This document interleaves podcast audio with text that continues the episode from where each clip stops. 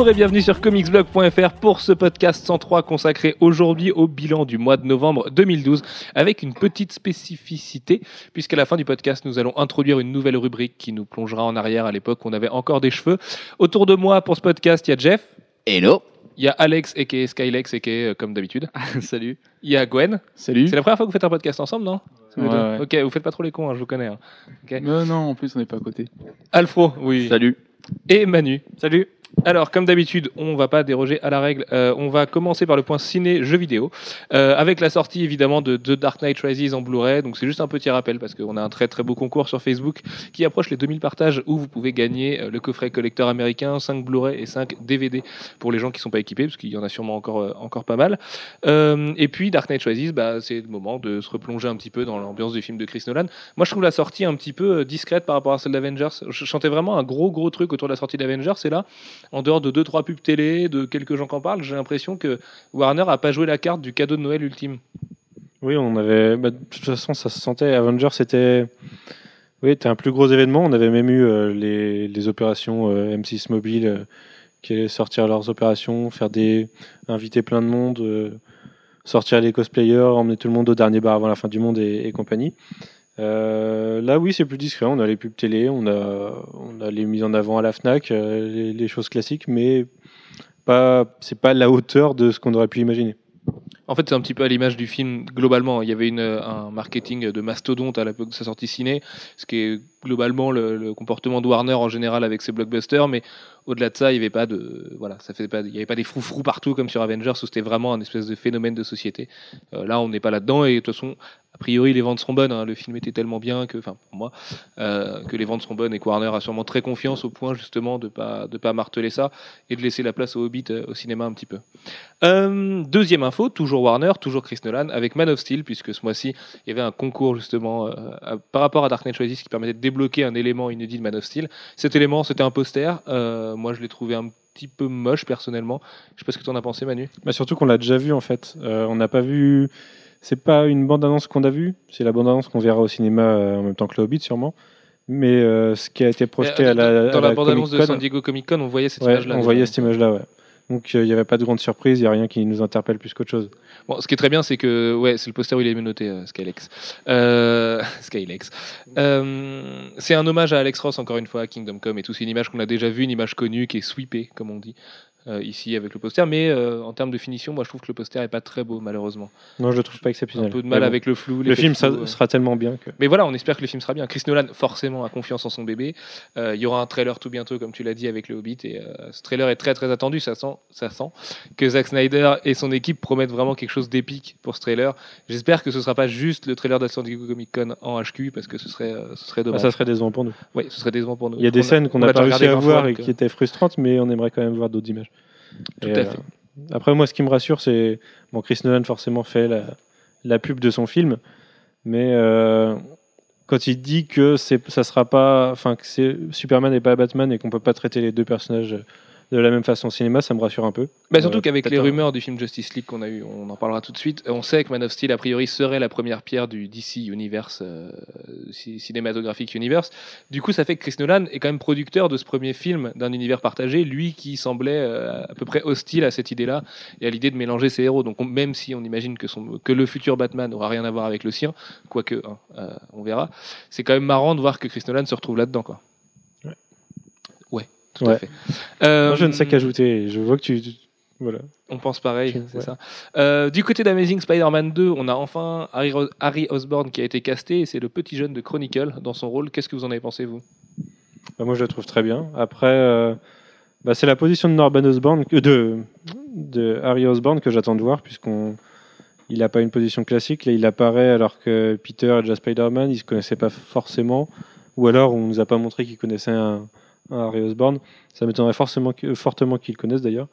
J'attends de voir comment le personnage va être traité, si, si ça va être le gars cool, euh, copain au lycée, si ça va être un, un timide. Il a un peu une tête de timide cet acteur, donc. euh, Euh, moi, ouais, moi, c'est- moi, c'est- ça m'a un peu surpris justement, parce qu'il a la tête d'un gentil timide, et quand tu connais Harry Osborn un petit peu. il a une tête de Peter Parker en fait. Ouais, voilà, c'est c'est assez, euh, assez perturbant de le voir dans ce, dans ce rôle-là. quoi. Mais en même temps, si on se rappelle justement le rôle qu'il a dans Chronicle, ça va être exactement euh, là où euh, le personnage d'Harry Osborn risque de l'emmener. Le mec sympathique au début, un petit peu, un petit peu timide, ouais, un petit peu pas bien dans ses pompes, mais euh, somme tout sympa, et qui risque de tourner à la folie et un peu, voilà, le mec inquiétant. Et bon, voilà, dans Chronicle, c'est exactement ce rôle-là qu'il a, donc.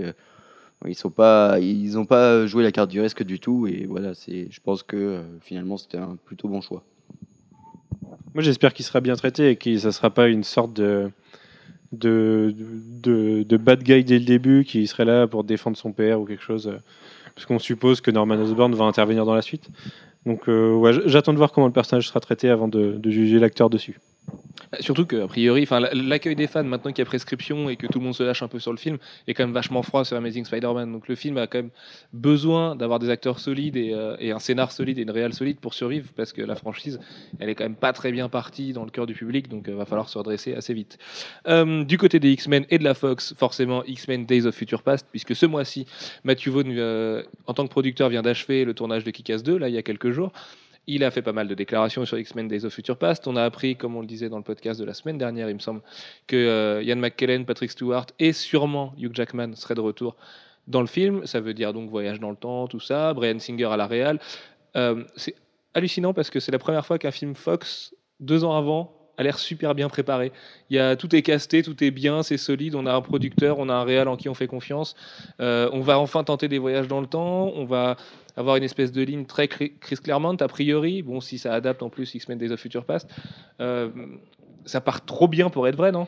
Bah, ce qui est, est d'autant plus inquiétant, en fait, c'est que euh, si on se souvient bien, First Class, quelques mois avant de sortir, mais genre euh, 4-5 mois, les premiers visuels étaient absolument horribles, nous faisaient peur. On tapait sur le film avant qu'il sorte. Il est sorti, ça a été une plutôt bonne surprise. C'était une bonne Euh, surprise. Je tiens à dire que moi, je tapais pas trop dessus. hein. Moi, les premiers, même le premier montage Photoshop que j'ai, c'est vrai que je, Ah non, je le trouve vraiment dégueulasse. était dégueulasse. ouais. Je sais pas. je- c'est les X-Men. euh, je trouve ça cool, moi, de faire ça. Je trouvais ça mal traité à l'époque. Et quand il est sorti, on a été, du coup, on a été agréablement surpris. Et là, il faudrait pas l'effet inverse, où on s'attend à quelque chose de vraiment trop bien, et on a juste quelque chose de bien.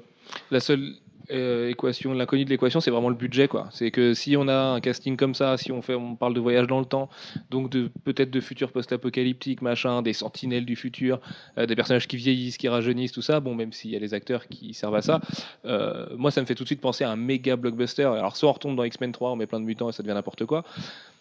Parce que c'était le problème de First Class, le film avait un petit budget et ça se ressentait quand même, les effets spéciaux étaient un peu justes.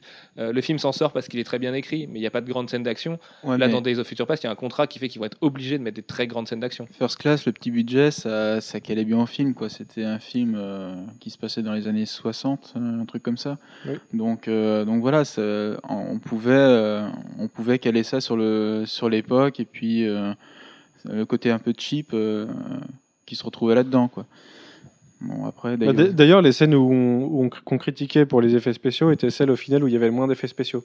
Quand on Ouais. voit les personnages voler, où ils les faisaient vraiment voler euh, dans le, pendant bah, c'était peut-être les, les moins crédibles en fait, j'ai Ouais, trouvé. ce qui donnait une impression un peu bizarre, alors que c'est juste qu'il y avait moins de CGI, tout simplement. Euh, moi, j'aimerais bien savoir, même si le film commence à dater et que les budgets sont plus les mêmes, combien avait coûté la, la scène de la salle des dangers dans X-Men 3, où c'est justement le futur apocalyptique avec les sentinelles? Et juste pour savoir s'ils pourraient adapter ça à grand niveau sur, sur 15 ou 20 minutes de film.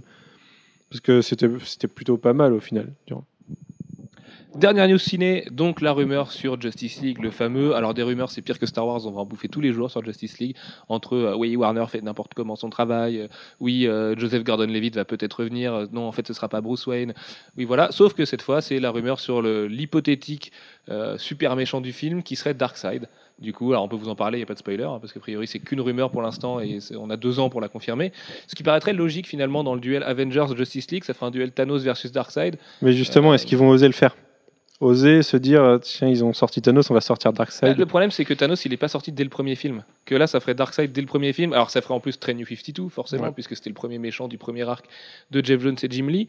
Euh, moi, j'ai l'impression que c'est peut-être un peu trop gros pour un, un premier film. J'aurais plus imaginé, euh, vu qu'ils veulent faire des films adultes, une menace interne du fait qu'eux-mêmes n'arrivent pas à se mettre ensemble et tout ça. Ceci dit, Jeff Jones a prouvé qu'on pouvait faire les deux en un seul et même arc. Pourquoi pas? Moi, ça m'étonne pas parce que d'ici au cinéma, pour le moment, c'est quoi? C'est juste euh, Batman de Nolan? Euh, Oh, on parle euh, pas trop de. Il y a quand même les. Non, parce que si tu dis ça, déjà que Batman de Nolan ne sera pas a priori Oui, dans, la voilà, il sera continuité, pas dans la euh, continuité, les mais Superman voilà. de Donner non plus. Euh, Mais, pourtant, les euh, Superman de Donner, c'était quelque chose quand même. euh, Je suis d'accord, mais ce que je veux dire, c'est que mais- d'ici actuel au ciné, ça n'a pas la même ampleur que le Marvel euh, qui est actuellement au ciné. Et je pense que s'ils veulent taper fort, euh, pourquoi pas Mais moi, de toute façon, quand on me dit qu'on on parle d'un Batman qui serait dans sa deuxième année d'activité, euh, de Superman qui serait éventuellement, enfin Man of Steel qui serait éventuellement le premier film, et du coup, on peut imaginer un, un Superman euh, naissant, enfin qui commence à être, euh, avoir l'ampleur du Superman qu'on connaît. Ça me rappelle fortement les New 52 et le, le début où, où Batman est toujours euh, traqué par la police euh, parce que Il y a pire comme référence, finalement, que les New 52. Puis, de toute façon, c'est soit ça, soit ils, ils reprennent Starro. Puis Non, mais une non, étoile de mer géante au vrai que si on, cinéma. la joue comme, si on la joue comme Joss Whedon qui a joué avec Loki, on reprendrait Starro, mais ouais, ça marcherait pas très bien. Non, mais ça me paraît très gros Darkseid pour un film où il va falloir introduire un, nou- un- un nouveau lanterne, même si on reprend les bases euh, du scénario du Green Lantern, le malheureux Green Lantern de l'année passée. Euh, moi, je verrais bien du coup que ce soit pas Al Jordan, mais plutôt John Stewart, mais on pourrait garder cet univers-là et le réutiliser. Il faut introduire Flash, il faut introduire Wonder Woman, parce que la série Amazon, a priori, serait pas non plus canonique avec ça. Euh, ça me, ça me paraît Cyborg, ouais, forcément, si on reprend le casting de Jeff Jones, ça me paraît très gros Darkseid pour un premier truc où il faut qu'il se forme, où il faut qu'il se rencontre, euh, il faut qu'il y ait quelque chose qui se mette en place, tu vois. Je- parce que tu compares avec Marvel, mais Marvel a mis euh, du coup 4 ans, 4, 5 ans, 5 ans euh, et 5 films avant de faire Avengers. 4. Et 4 ans, 5 films. Euh, du coup, tu avais quand même une espèce de construction qui faisait qu'on y allait doucement. Et Thanos, c'est que le point d'orgue de la fin du premier film. Donc, euh, et ce sera le méchant du Avengers 2, une fois que tu as tous les films de la phase 2 qui seront passés, la Darkseid dès le début. Pour moi, ça reste griller une énorme cartouche tout de suite. Quoi. Sauf si Ouais. c'est le Darkseid de Smallville. Ou alors, on nous dit. Enfin, il n'y avait pas de Darkseid dans Smallville. Il n'y avait pas de Smallville. Euh, Qu'est-ce que j'allais dire? Oui, ou alors, d'ici, enfin, Warner se dit euh, tiens, Marvel euh, sort un- une grosse menace cosmique en faisant un truc énorme à la fin de sa phase 1. Bah, nous, on commence avec ça, euh, prenez ça dans la tête. Mais De toute façon, il y aura, y aura du budget dessus. hein. Mais je pense que- Warner, je pense que, comme avec les New 52, Warner peut se permettre d'introduire, enfin, de, de lâcher un Flash sans avoir à l'introduire, de lâcher un Green Lantern sans avoir à l'introduire et qu'il soit éventuellement qu'il y ait une relation déjà avec Flash, comme dans les New 52. Et Wonder Woman, c'est pareil, on peut, on peut éventuellement l'introduire en caméo dans Man of Steel, déjà. Mais ça restera un film de 2h30. Mais ça reste beaucoup de personnages que le public connaît et dont les relations euh, entre personnages peuvent être semi-définies déjà, sans qu'on ait trop. Euh, Le public les connaît, oui, mais le grand public, encore une fois, il sait pas que Spider-Man, il est pas dans le même univers que Wonder Woman, par exemple. Donc, euh, tu vois, il y a cette dimension-là. D'accord, mais- un personnage mieux introduit, c'est quand même plus intéressant qu'un mec, euh, on se dit, ouais, de toute façon, vous le connaissez tous, il court vite. Tu vois, c'est c'est peut-être pas suffisant non plus. Euh, pas, pas juste en- parce qu'évidemment, tout le monde connaît Flash, mais c'est, on a peut-être envie de voir autre chose, justement, de voir qui est Barry Allen en civil, de voir qu'est-ce qu'il fait, euh, tout ça. Bon, on verra. euh, encore une fois, c'est dans longtemps. C'est dans deux ans, oui. On a le temps d'en reparler dans deux trois podcasts d'ici là, de toute façon. Du côté des séries télé, toujours chez Warner, toujours chez DC, Arrow confirme. Euh, J'ai envie de dire ces bons chiffres euh, d'audience puisque la série a été confirmée jusqu'à la fin de la saison. Et a priori même si c'est pas le succès de Walking Dead qui a passé quand même les 15 millions le genre pour le dernier épisode enfin dernier épisode de la moitié de saison c'est colossal. Euh, qualitativement aussi Arrow confirme. Moi je trouve que c'est plutôt pas c'est mal. bien. le Ça va. dernier épisode avec Huntress était honnête. Bon c'est pas la Huntress qu'on connaît mais il y a quelque chose de correct. Ah, il y a beaucoup de liberté, c'est... mais euh, franchement, il- on peut pas cracher dessus. Ah, puis c'est vrai que la petite sœur d'Oliver Queen, euh, je suis d'accord avec toi finalement.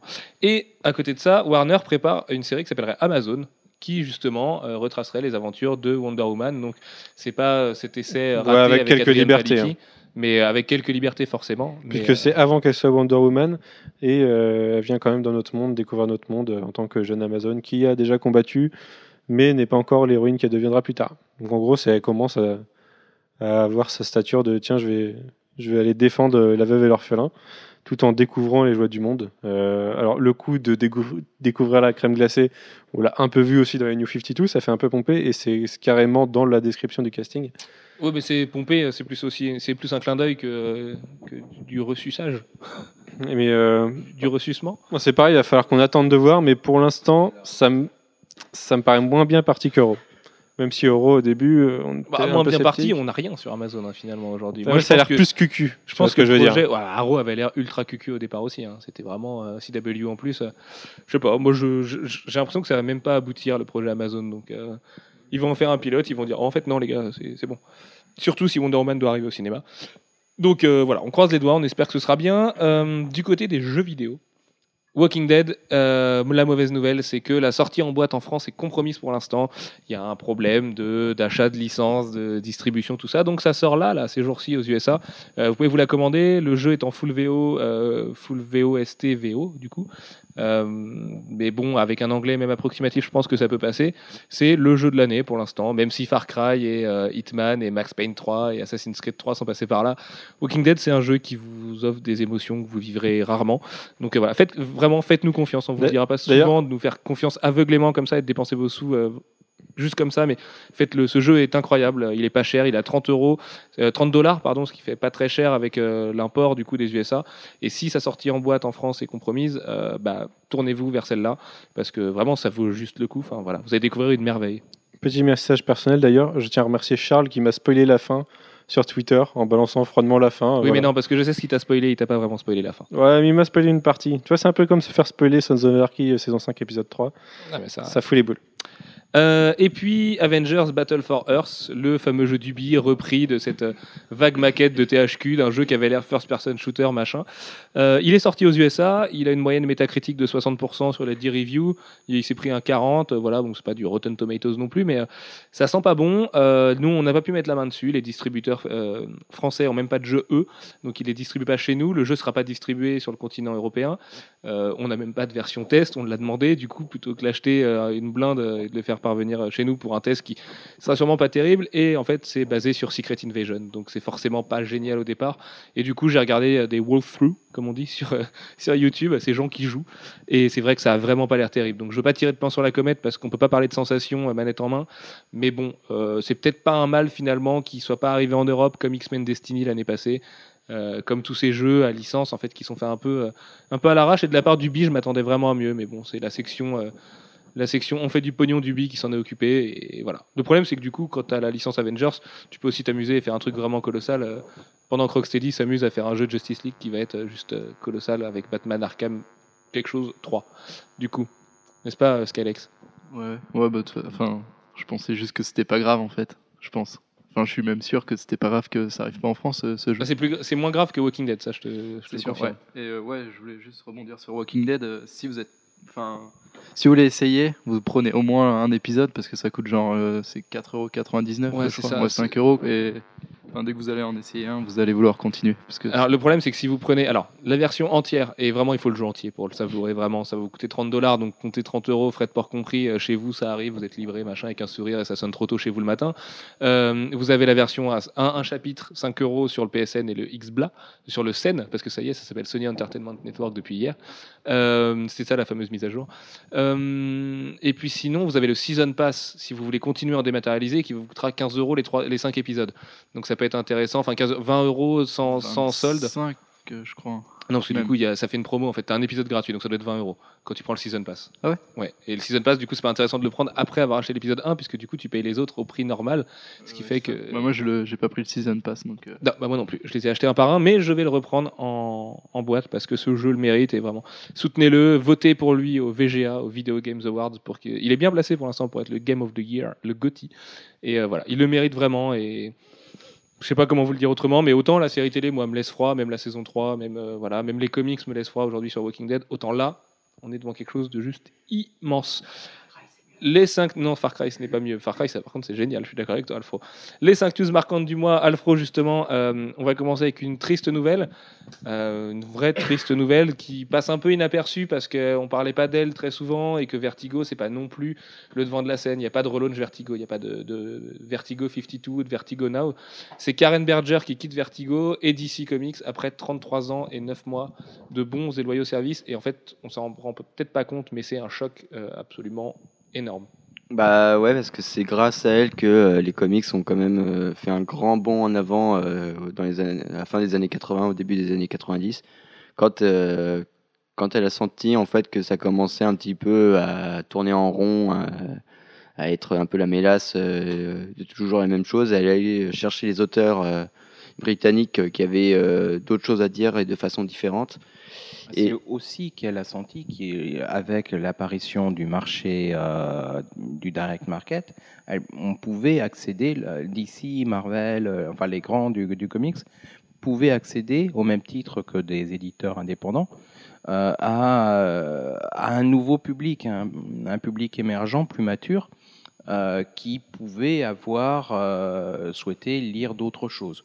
Et euh, ben, d'où euh, le retour d'une certaine forme d'horreur dans le mainstream euh, d'ici, euh, enfin d'horreur ou de fantastique. Et puis plus tard, l'apparition, l'introduction d'auteurs anglais beaucoup plus comment dire euh, adultes et cyniques et euh, agressifs aussi dans certains cas euh, dans leur dans leur approche Et puis, il de- faut le reconnaître, des plus choses littéraire aussi. plus littéraire, beaucoup plus littéraire que les auteurs américains à l'époque, en tout cas. Euh, et c'est comme ça qu'on a eu droit à Alan Moore, euh, qui est venu sur Swamp Thing, Gaiman, qui est venu sur The Sandman, la Peter Milligan, qui a créé chez The Changing Man, etc. Et tout ça, c'est sous son impulsion à elle, euh, puisque c'est elle qui allait les chercher. Et puis C'est elle qui, en cours de route, a créé toute cette euh, frange de comics orientés euh, plus horreur, plus fantastique, et qui, en cours de route, est devenu Vertigo, parce que Vertigo, au départ, c'était pas c'était pas un imprint en tant que tel, ça ça existait pas. Saga of the Swamp Thing et, et a commencé sans être dans Vertigo. Animal Man a commencé sans être dans Vertigo.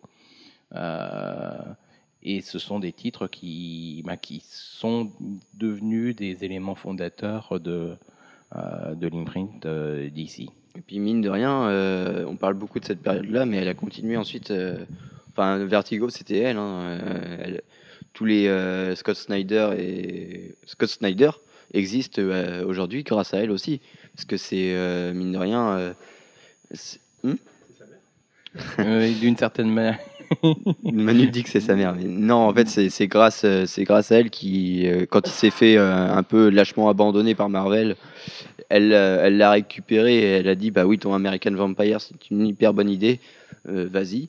Et du coup, bah, c'est grâce à ça qu'il s'est fait connaître et qu'il est devenu le scénariste qu'on connaît aujourd'hui. Donc voilà, c'est une carrière qui, sur 30 ans, elle, elle en aura découvert des, grands talents, man.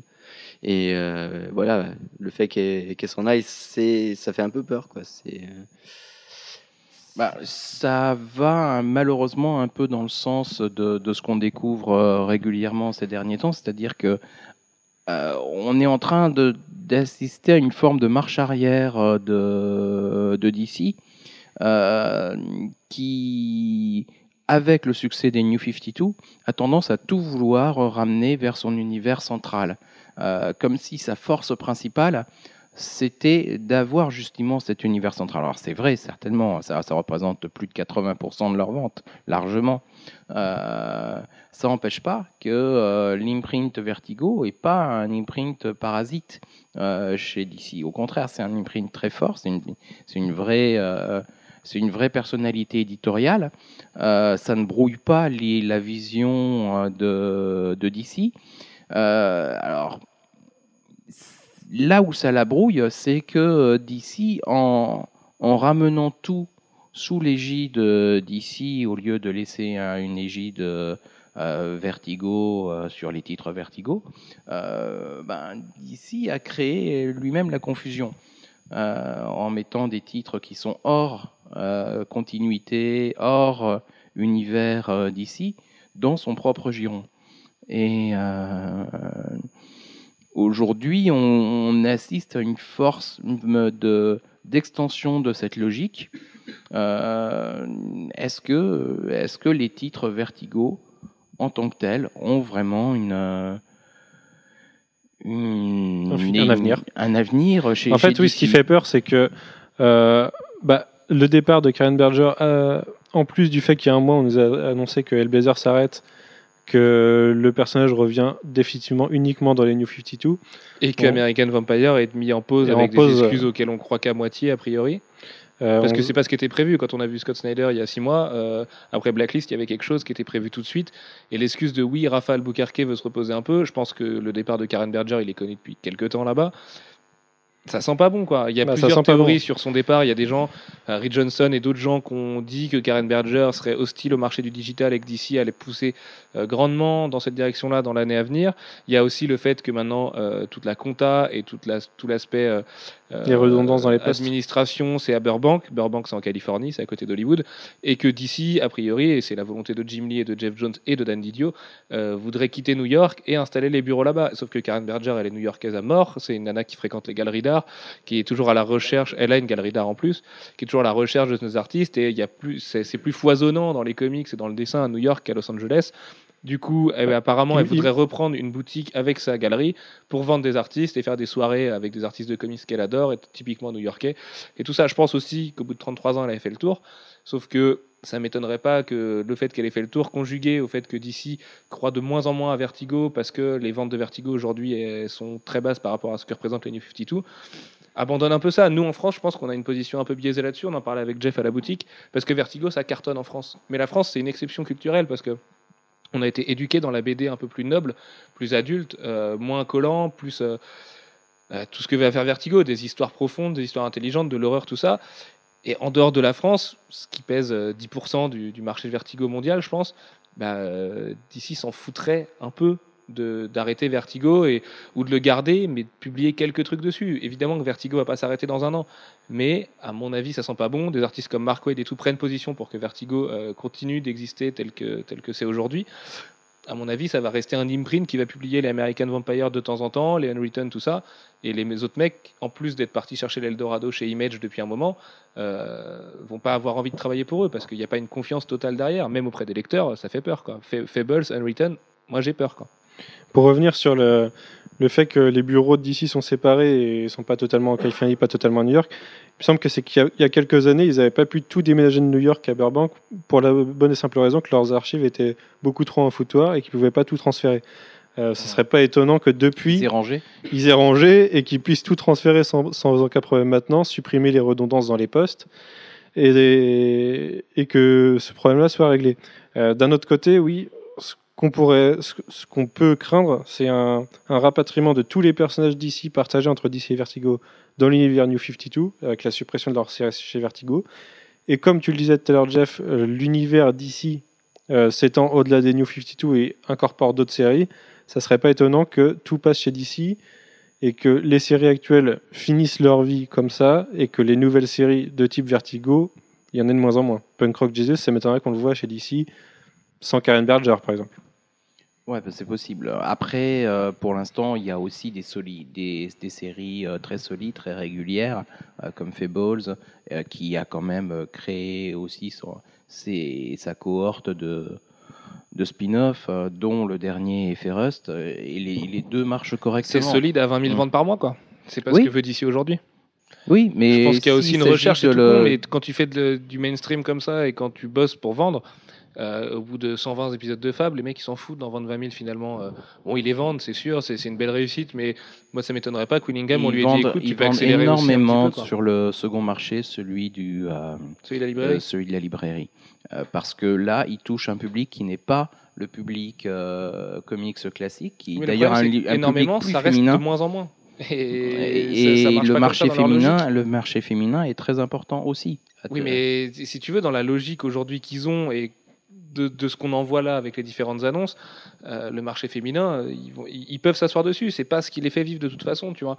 Donc, euh, Il y a le, le court terme et il y a le long terme. Et je pense que sur le long terme, ils n'ont pas intérêt à supprimer. ah, ils ont euh, aucun intérêt à le faire. Là, on est tous d'accord là-dessus. Mais je pense qu'on a sur un, le un court point de terme, biaisé par parce qu'on est français.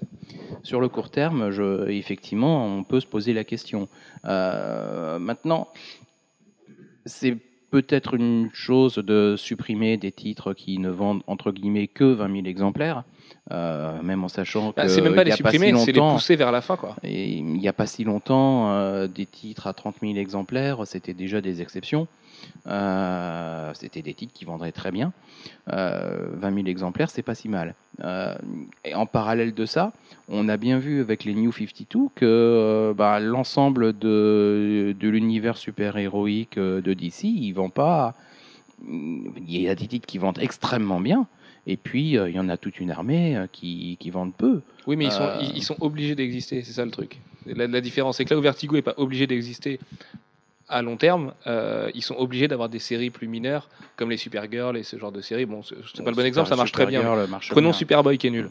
Superboy, ils sont, ils sont obligés de l'avoir parce Mm. qu'ils sont obligés d'avoir ce genre de série dans leur univers parce qu'ils sont obligés d'avoir une cinquantaine de séries et que il y, a- il y a une logique quand même d'univers qui vit. euh, On peut avoir une cinquantaine de séries et avoir une cinquantaine de bonnes séries. Euh, Oui, mais ça- enfin, t'en ceci auras pas dit, 50 il qui vont aura taper les 100 000 tous les mois. non, ça c'est sûr. Euh, là, actuellement, il y a, avec la, la marche forcée euh, de la création de 52, les 52 ont été une réussite dans leur ensemble. Euh, il y a quand même un certain nombre de séries qui, euh, bah, qui sont restées sur le, sur le carreau. Oui, bah, les All-Star Euh, Western, Suicide Squad et tout ça. Oui, sauf que All Star Western, c'était pas la plus mauvaise, mais bon. Ah non, c'était pas forcément mauvais, Ouais, mais. bon, c'est malheureusement ça se passait avant. C'était des choses qui n'étaient pas forcément liées. On pouvait tout à fait lire le, les autres séries sans avoir besoin de le lire lui. Euh, Donc euh, très vite, quand tu as euh, 50 dollars dans ta poche, tu tu prends pas au Oui, Star Western. ouais. Voilà, c'est tout. Pour revenir à Vertigo, euh, le constat il est là aujourd'hui. On ne sait pas où on va, clairement. Sait juste que Hellblazer arrête, qu'American Vampire est en pause, que euh, Sandman par euh, Neil Gaiman et J.H. Williams va Mmh, commencer à sortir est bientôt. euh, Euh, ne voit pas beaucoup de remplaçants non plus dans Voilà, les nouvelles les séries. remplaçants n'arrivent pas. Et surtout, euh, le remplaçant en termes de, en termes de personnel, bah, il n'y a personne derrière là pour l'instant qui a été annoncé. Il n'y a pas de nouveau président. Qui, qui va qui- tirer, qui va tirer aller la charrue? À l'époque, il, Euh, aurait, il aurait personne pu y avoir Axel Alonso qui était chez Vertigo et qui était vraiment le, le poulain de, de Karen Berger. Mais là, un éditeur compétent qui serait bon là-dedans, bon, on les connaît pas tous évidemment parce que c'est des milieux assez secrets. Mais euh, moi, je vois pas quoi. Karen Berger, en plus, c'était une femme et elle portait ça aussi avec fierté. Avec Janet Kahn, c'était quand même euh, une des deux plus grandes figures des femmes de l'histoire des comics. C'est une grosse perte pour l'industrie. Ça met tout le monde en doute sur Vertigo. Ça rassure pas les, les lecteurs qu'on avait déjà pris un gros coup euh, derrière la tête avec euh, l'annonce d'Hellblazer. Ça sent pas hyper bon, quoi. J'espère que euh, ils vont éteindre un peu l'incendie et qu'on va apprendre de bonnes nouvelles euh, bientôt, parce que là, pour l'instant, c'est pas pas hyper rassurant du côté de Vertigo. Mhm. On est d'accord. Du côté de 2080, mais version américaine, donc d'IDW, euh, on nous a annoncé Judge Dredd Year One. Et Judge Dredd, c'est un personnage qui a la particularité de vieillir en temps réel avec ses lecteurs. Donc il a plus de 70 ans, il a un cancer depuis quelques années, tout ça. C'est cool parce que là c'est Year One, donc il est de nouveau jeune. Et donc il va revenir jeune, voilà, dans un. euh, comment elle s'appelle sa série? Euh, sa, sa- sa ville Mega City. euh, euh, Non. Mais c'est c'est Mega City One, la ville où il évolue. Donc ce sera les premières années de- du juge euh, à Mega City One qui va commencer à botter des culs euh, avec son, sa gueule de badass et, et ses manières bien à lui. Et puis ça s'annonce plutôt pas mal a priori, ça a l'air ça a l'air cool quoi.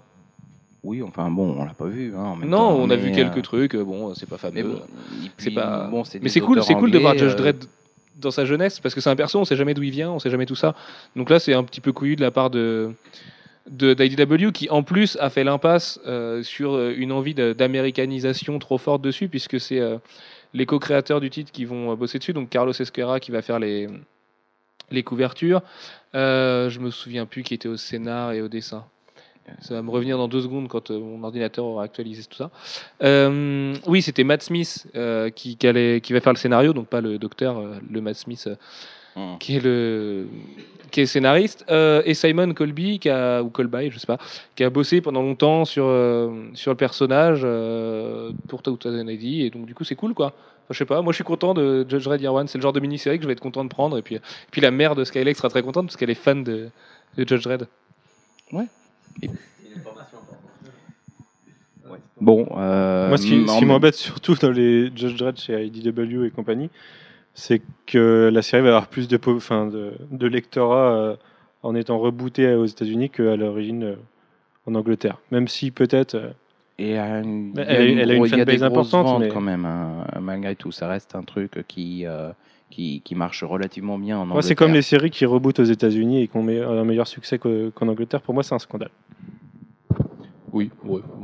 Euh, Star Wars Legacy de retour en 2013, et ben c'est au- au-delà du fait que Star Wars Legacy va revenir et que malgré des derniers épisodes qui étaient un petit peu faibles, euh, il y a quand même une vraie dimension politique là-dedans, puisque du coup ça veut dire que Dark Horse garde les droits de Star Wars pour l'instant, que Disney leur a donné leur accord euh, pour faire du Star Wars encore et lancer une nouvelle série. Euh, donc c'est quand même une vraie très bonne nouvelle. Donc Star Wars Legacy, ça se passe 80 ans après la bataille de Yavin. Il y a le petit-fils de Luke. Euh, C'était plutôt pas mal au début, qui est un vrai junkie, qui est balan- contrebalancé entre la force et le côté obscur. Euh, donc ça va revenir avec une mini-série en 2013. Et c'est une bonne nouvelle parce qu'il y a Star Wars de Brian Wood qui a l'air très solide, très classique qui va se lancer bientôt avec Carlos Danda au dessin. On a eu la preview ce soir. C'est cool que Dark Horse garde la licence. Moi, j'avais peur qu'on revienne à du, Star Wars à l'ancienne, euh, que Marvel s'en foute un peu et le publie euh, un peu à l'arrache. Alors qu'il y a un vrai travail éditorial de Mike Richardson et de ses copains chez Dark Horse. Et du coup, Disney fait confiance. Donc, euh, je prends ça comme une très bonne nouvelle, moi. Oui, moi aussi. Par contre, on va changer sur Legacy, on va changer d'optique, on va plus s'occuper de Kate Skywalker, on va s'occuper de l'arrière petite fille de, de Leia et Anne. Et ouais, ça pourrait être cool, je sais pas, on va voir. Bah, de toute façon, ça fait de l'univers étendu en plus. Euh, maintenant que George Lucas a lâché l'affaire sur Star Wars, ils peuvent se lâcher complètement. euh. Voilà. Là où c'est euh, plus. hum, où je suis plus circonspect, c'est sur la série Star Wars elle-même, hein, euh, qui, elle, en, en gros, c'est celle qui va commencer dans les mois qui viennent, euh, qui, elle, en gros, part du principe que le, il n'y a eu que l'épisode 4. Euh, et on repart euh, de zéro, ou presque, à partir de là. Euh, donc c'est une en même série temps, qui, qui ne il y a- sera il y a- il y a tellement de fans de Star Wars qui détestent la, la nouvelle trilogie et la future trilogie déjà, que se baser sur les épisodes 4, 5, 6, c'est pas mal non plus. Pour plein de gens, c'est pas mais mal. uniquement le 4. Et ce Même, même pas le 5, même pas le 6. Ah oui, d'accord, ok. Mais bon, euh, voilà, ça, ça se passe juste après. En gros, ça, ça consiste à, à faire ce que euh, Marvel avait fait dans les années, à la fin des années 70, euh, reprendre, faire la suite euh, de, du film.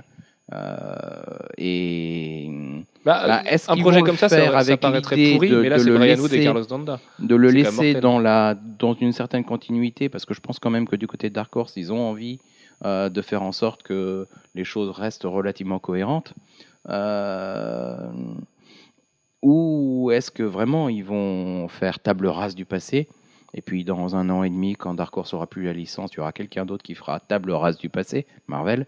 Euh, on verra. De toute façon, enfin, avec le rachat par Disney, on sait très bien que tout ce qu'on a lu chez Dark Horse, ça y est, c'est plus canonique quasiment. Bon, dé- déjà, parce qu'on a appris que le cycle de Throne n'existait plus, donc ça remet en cause l'existence de tous les comics et de tous les romans de l'univers étendu de Star Wars. Donc euh, autant se lâcher, enfin, je sais pas, autant faire plein de what if et de trucs rigolos. Tant que c'est fait par des mecs comme Brian Wood et Carlos Tant Danda, c'est fait avec euh, du talent, euh, pourquoi pas. a hein. priori, là, là, c'est quand même un des plus gros rosters qu'on a jamais eu dans une équipe artistique sur des comics Mais Star en Wars. gros, donc, euh, c'est euh, comme si, ben voilà, c'est les, New 52 euh, version Star Wars. oui, c'est pas mal. Voilà. Hein. Euh, ensuite, on avait Incredible Hulk, qui est la meilleure vente de Marvel Now, a priori. Alors, même si Incredible Hulk est très bien et fait partie de nos séries préférées, est-ce que tu trouves que c'est logique? Est-ce qu'on peut s'attendre à autre chose? Est-ce qu'on pouvait s'attendre à autre chose, Alfro? Franchement, euh, je pense pas que ce soit euh, le nom de Mark Waid qui ait fait vendre la série, mais je pense qu'il y a un amour de Hulk après le film qui a, qui a vraiment dû booster euh, le fait que, ce soit la meilleure vente. Et euh, voilà, c'est euh, le numéro 1 sur euh, Indestructible Hulk. euh, C'est assez. pour tous les lecteurs qui avaient envie de prendre un truc sur Hulk et qui voyaient le Hulk numéro 23 où il était rouge, ils se disaient bah non, je vais pas prendre ça. Et puis là, ils voient un Hulk numéro 1 qui arrive, ils ont dû se, se dire bah je vais commencer là. Plus, euh, bah, plus les lecteurs de comics de base qui ont vu Mark Waid, Lenny Liu, tout ça engrangé, plus euh, peut-être le, le bouche à oreille aussi, euh, euh, qu'on ait dit que c'était euh, plutôt pas mal du tout. Bah, je pense que. Oui, mais enfin, le bouche à oreille, oui et non, parce qu'on a appris les chiffres que c'était le meilleur titre le lendemain de sa sortie. Donc, Ouais, a priori, donc, le bouche à oreille, à moins qu'il soit très rapide, plus non, que mais je pense qu'il y a vraiment un effet de non-lecteur de comics à la base. Oui, oui, carrément. Ça, mais de toute façon, le titre est beau. Enfin, il a l'air très accessible. Et donc, euh, Skylex me signalait que j'avais dit Incredible Hulk, mais c'est Indestructible Hulk dont je voulais parler. Manu. Oui, moi je suis d'accord avec Alex, le fait que le film ait bien marché, le film Avengers, et nous ait donné un Hulk assez mortel, a dû lancer de l'engouement pour la série. Après, est-ce qu'il mérite Euh, C'est un excellent titre, c'est un excellent Hulk, très bien dessiné, très bien écrit. Moi je pense qu'il y a des séries qui auraient mé- mérité euh, des meilleures ventes. Euh, après, je pense que voilà, New X-Men ou d'autres séries euh, ont des très bonnes ventes qui n'ont pas à rougir et, et, et se, et se placent plutôt bien. Ah, de toute façon, a priori, pour l'instant, c'est un carton Marvel Now. Uncanny Avengers, ou si les chiffres étaient vrais, c'était plus que Justice League l'année passée. Incredible, Indestructible crois moyen, Hulk, euh, moi non plus, j'y crois pas. Mais Indestructible, c'est les chiffres officiels de Marvel. Écoute, hein. Indestructible Hulk qui serait la meilleure vente. Thor, à, à mon avis, qui marchera bien justement grâce au bouche à oreille. All New X-Men, a priori, rien que le nom de Bendis et le fait de voir des mutants doit faire que le titre va très très bien se vendre. Euh, Marvel, enfin Axel Alonso, il nage dans sa piscine de billets euh, en ce moment. Euh, on avait également donc une news VF, c'est rare qu'on choisisse des news VF dans les podcasts, mais Panini qui annonce Marvel Exclusive, qui est euh, une collection de réimpression de titres qui sont parus soit en 100%, donc là on nous annonçait Fantastic Four la fin, ou de sagas complètes parues en kiosque, qui du coup vont s'anoblir avec un format librairie. Comment t'accueilles cette nouvelle, Alex? Bah plutôt bien parce que euh, on l'a vu avec euh, les, euh, les collections Marvel Gold et Marvel Select que ça marchait plutôt bien. Et surtout ça permet de, de revoir des des comment dire des vieilles histoires qui sont soit surépuisées soit la, la seule moyen de l'avoir c'est d'aller sur eBay l'acheter au prix prohibitif de 80 euros ton kiosque qui était sorti à 5,60 euros et, et c'est des vrais chiffres hein. Du coup, euh, voilà.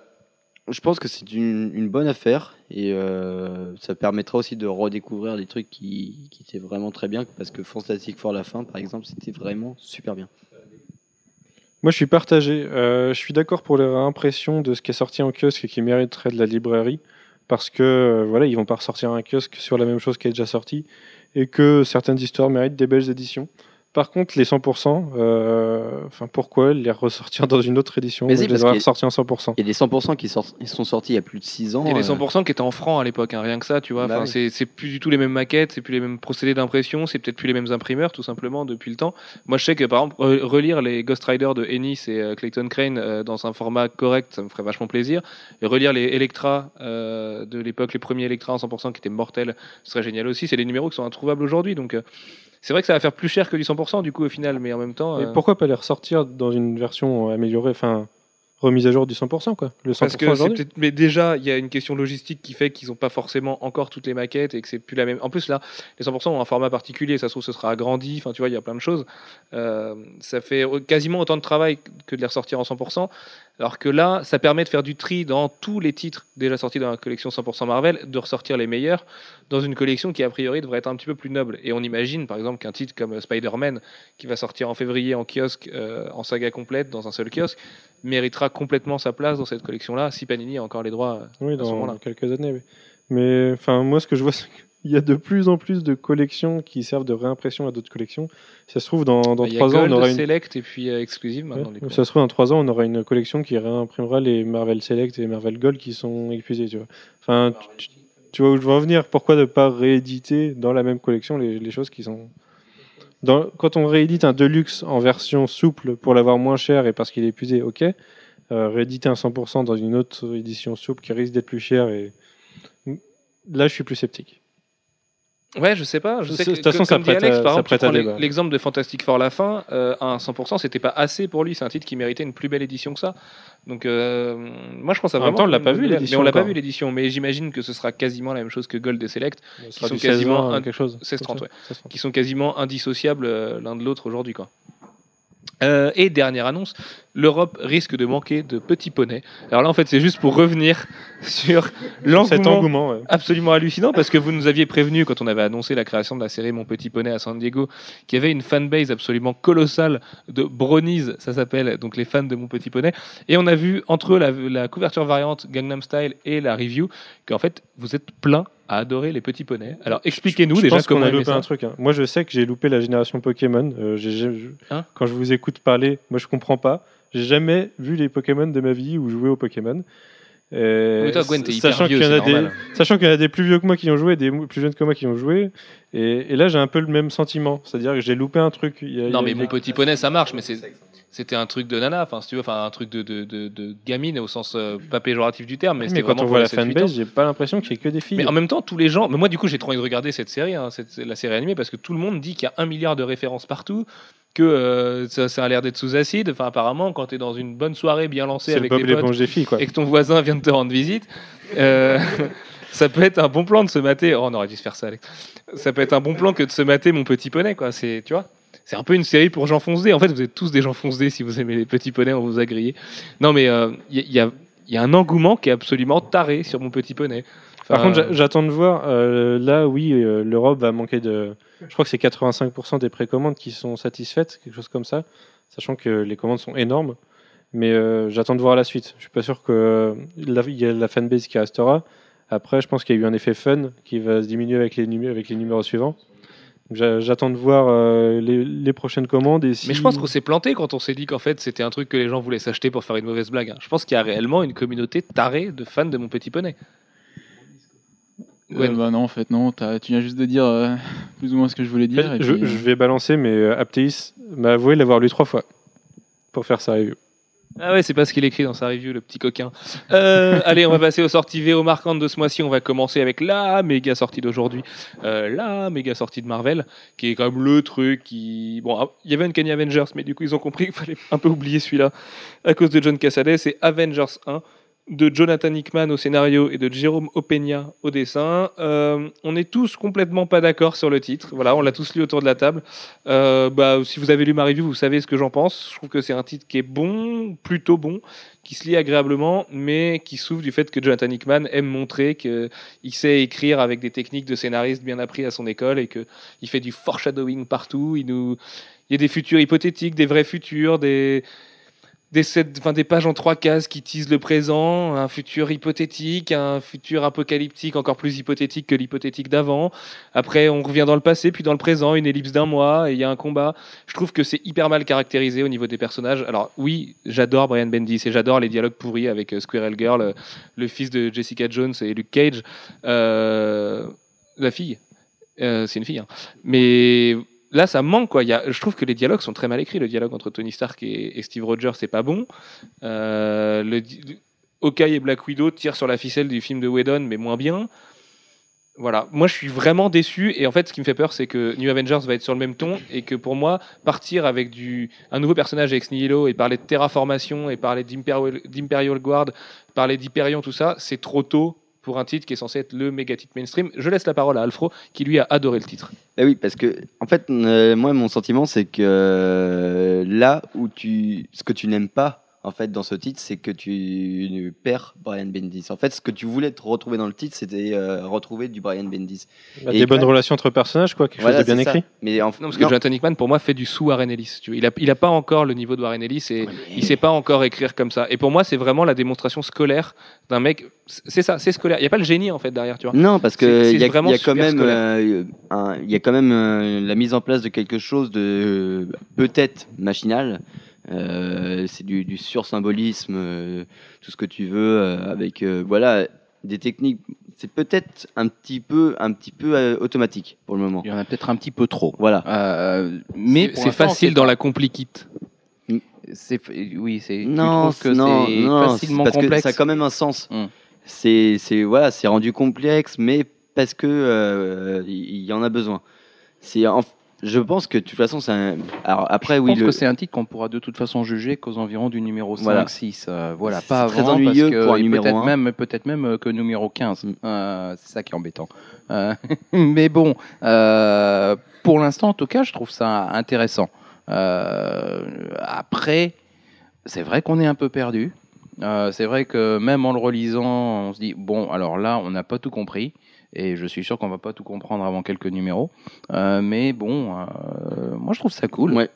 Euh, moi, enfin, j'ai bien aimé ce premier numéro. Seul défaut que j'ai trouvé, c'est que euh, pour un nouveau lecteur qui veut se mettre à Marvel Now, c'est, bah, on, voilà, on est complètement perdu. Quelqu'un comme moi qui n'est pas lu de Marvel depuis un petit bout de temps, je suis un petit peu paumé.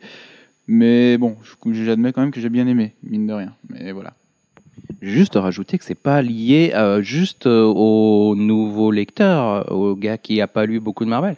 On- euh, Oui, là, il y a une pense lire beaucoup de introduction. Marvel et euh, moi Mm. bah, déjà Hyperion je m'en fous si tu veux l'Imperial Guard un peu pareil et Ex Nihilo je trouve qu'il a pas tellement de classe et, Bah, euh, et surtout, il apparaît là comme ça, ex nihilo justement. voilà c'est ça c'est trois Et- premières pages pour moi Ex Nihilo ok Et puis il y a deux autres personnages. méta, en Il y a- fait. il y, a- il y a deux, il y a deux autres personnages aussi. Ils apparaissent comme ça, ex nihilo également. Enfin, il, s'appelle pas ex nihilo, il s'appelle Abyss et puis euh, je sais plus quoi. Euh, enfin bref, c'est. euh, on a tout plein, on nous perd en cours de route et c'est pas lié au fait que ce soit juste les nouveaux lecteurs. Moi, je suis, je suis assez d'accord avec Sullivan, en fait. Euh, le titre est pas mauvais, mais je trouve que c'est un peu de la branlette intellectuelle, en fait. C'est Hickman qui fait du Hickman et qui, et qui voilà, il, se complaît dans son style et dans le fait de, rendre un truc inaccessible alors qu'il pourrait le rendre accessible en faisant quelque chose d'aussi intelligent, à, mon humble avis. Et ce qui m'embête, c'est qu'en fait, en le lisant, j'ai le goût amer de lire quelque chose que j'ai déjà lu. Et quand j'y repense, ce que j'ai déjà lu, c'est du Hickman déjà. C'est Ultimate, euh, c'est Ultimate Comics Ultimate, où il nous fait les mêmes choses sur l'évolution avec des trucs qui évoluent en, deux jours euh, dans, leur bulle et qui viennent euh, se mêler, se confronter au, au Ultimate. Enfin, Ça m'a fait beaucoup penser à Shield aussi, mais c'est normal, c'est du Hickman. Ouais, mais Shield, c'était plus décompressé déjà. Enfin, le, vraiment, le storytelling était décompressé. Il n'y avait pas de compression comme ça, il n'y avait pas d'ellipse comme ça, et les sauts dans le temps étaient justifiés. Donc, euh, ça faisait pas mal d'allers-retours, mais moins. Et euh, oui, l'autre titre, moi, qui m'a fait penser à ça, c'est Red Wing, avec le côté saut dans le temps et tout.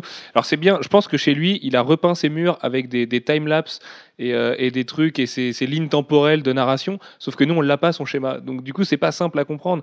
Et franchement, euh, voir Captain America entouré de plein de Vengeurs, c'est absolument pas bandant. C'est ce qu'on vient de vivre depuis 10 ans. Donc, il n'y a rien de révolutionnaire là-dedans, quoi.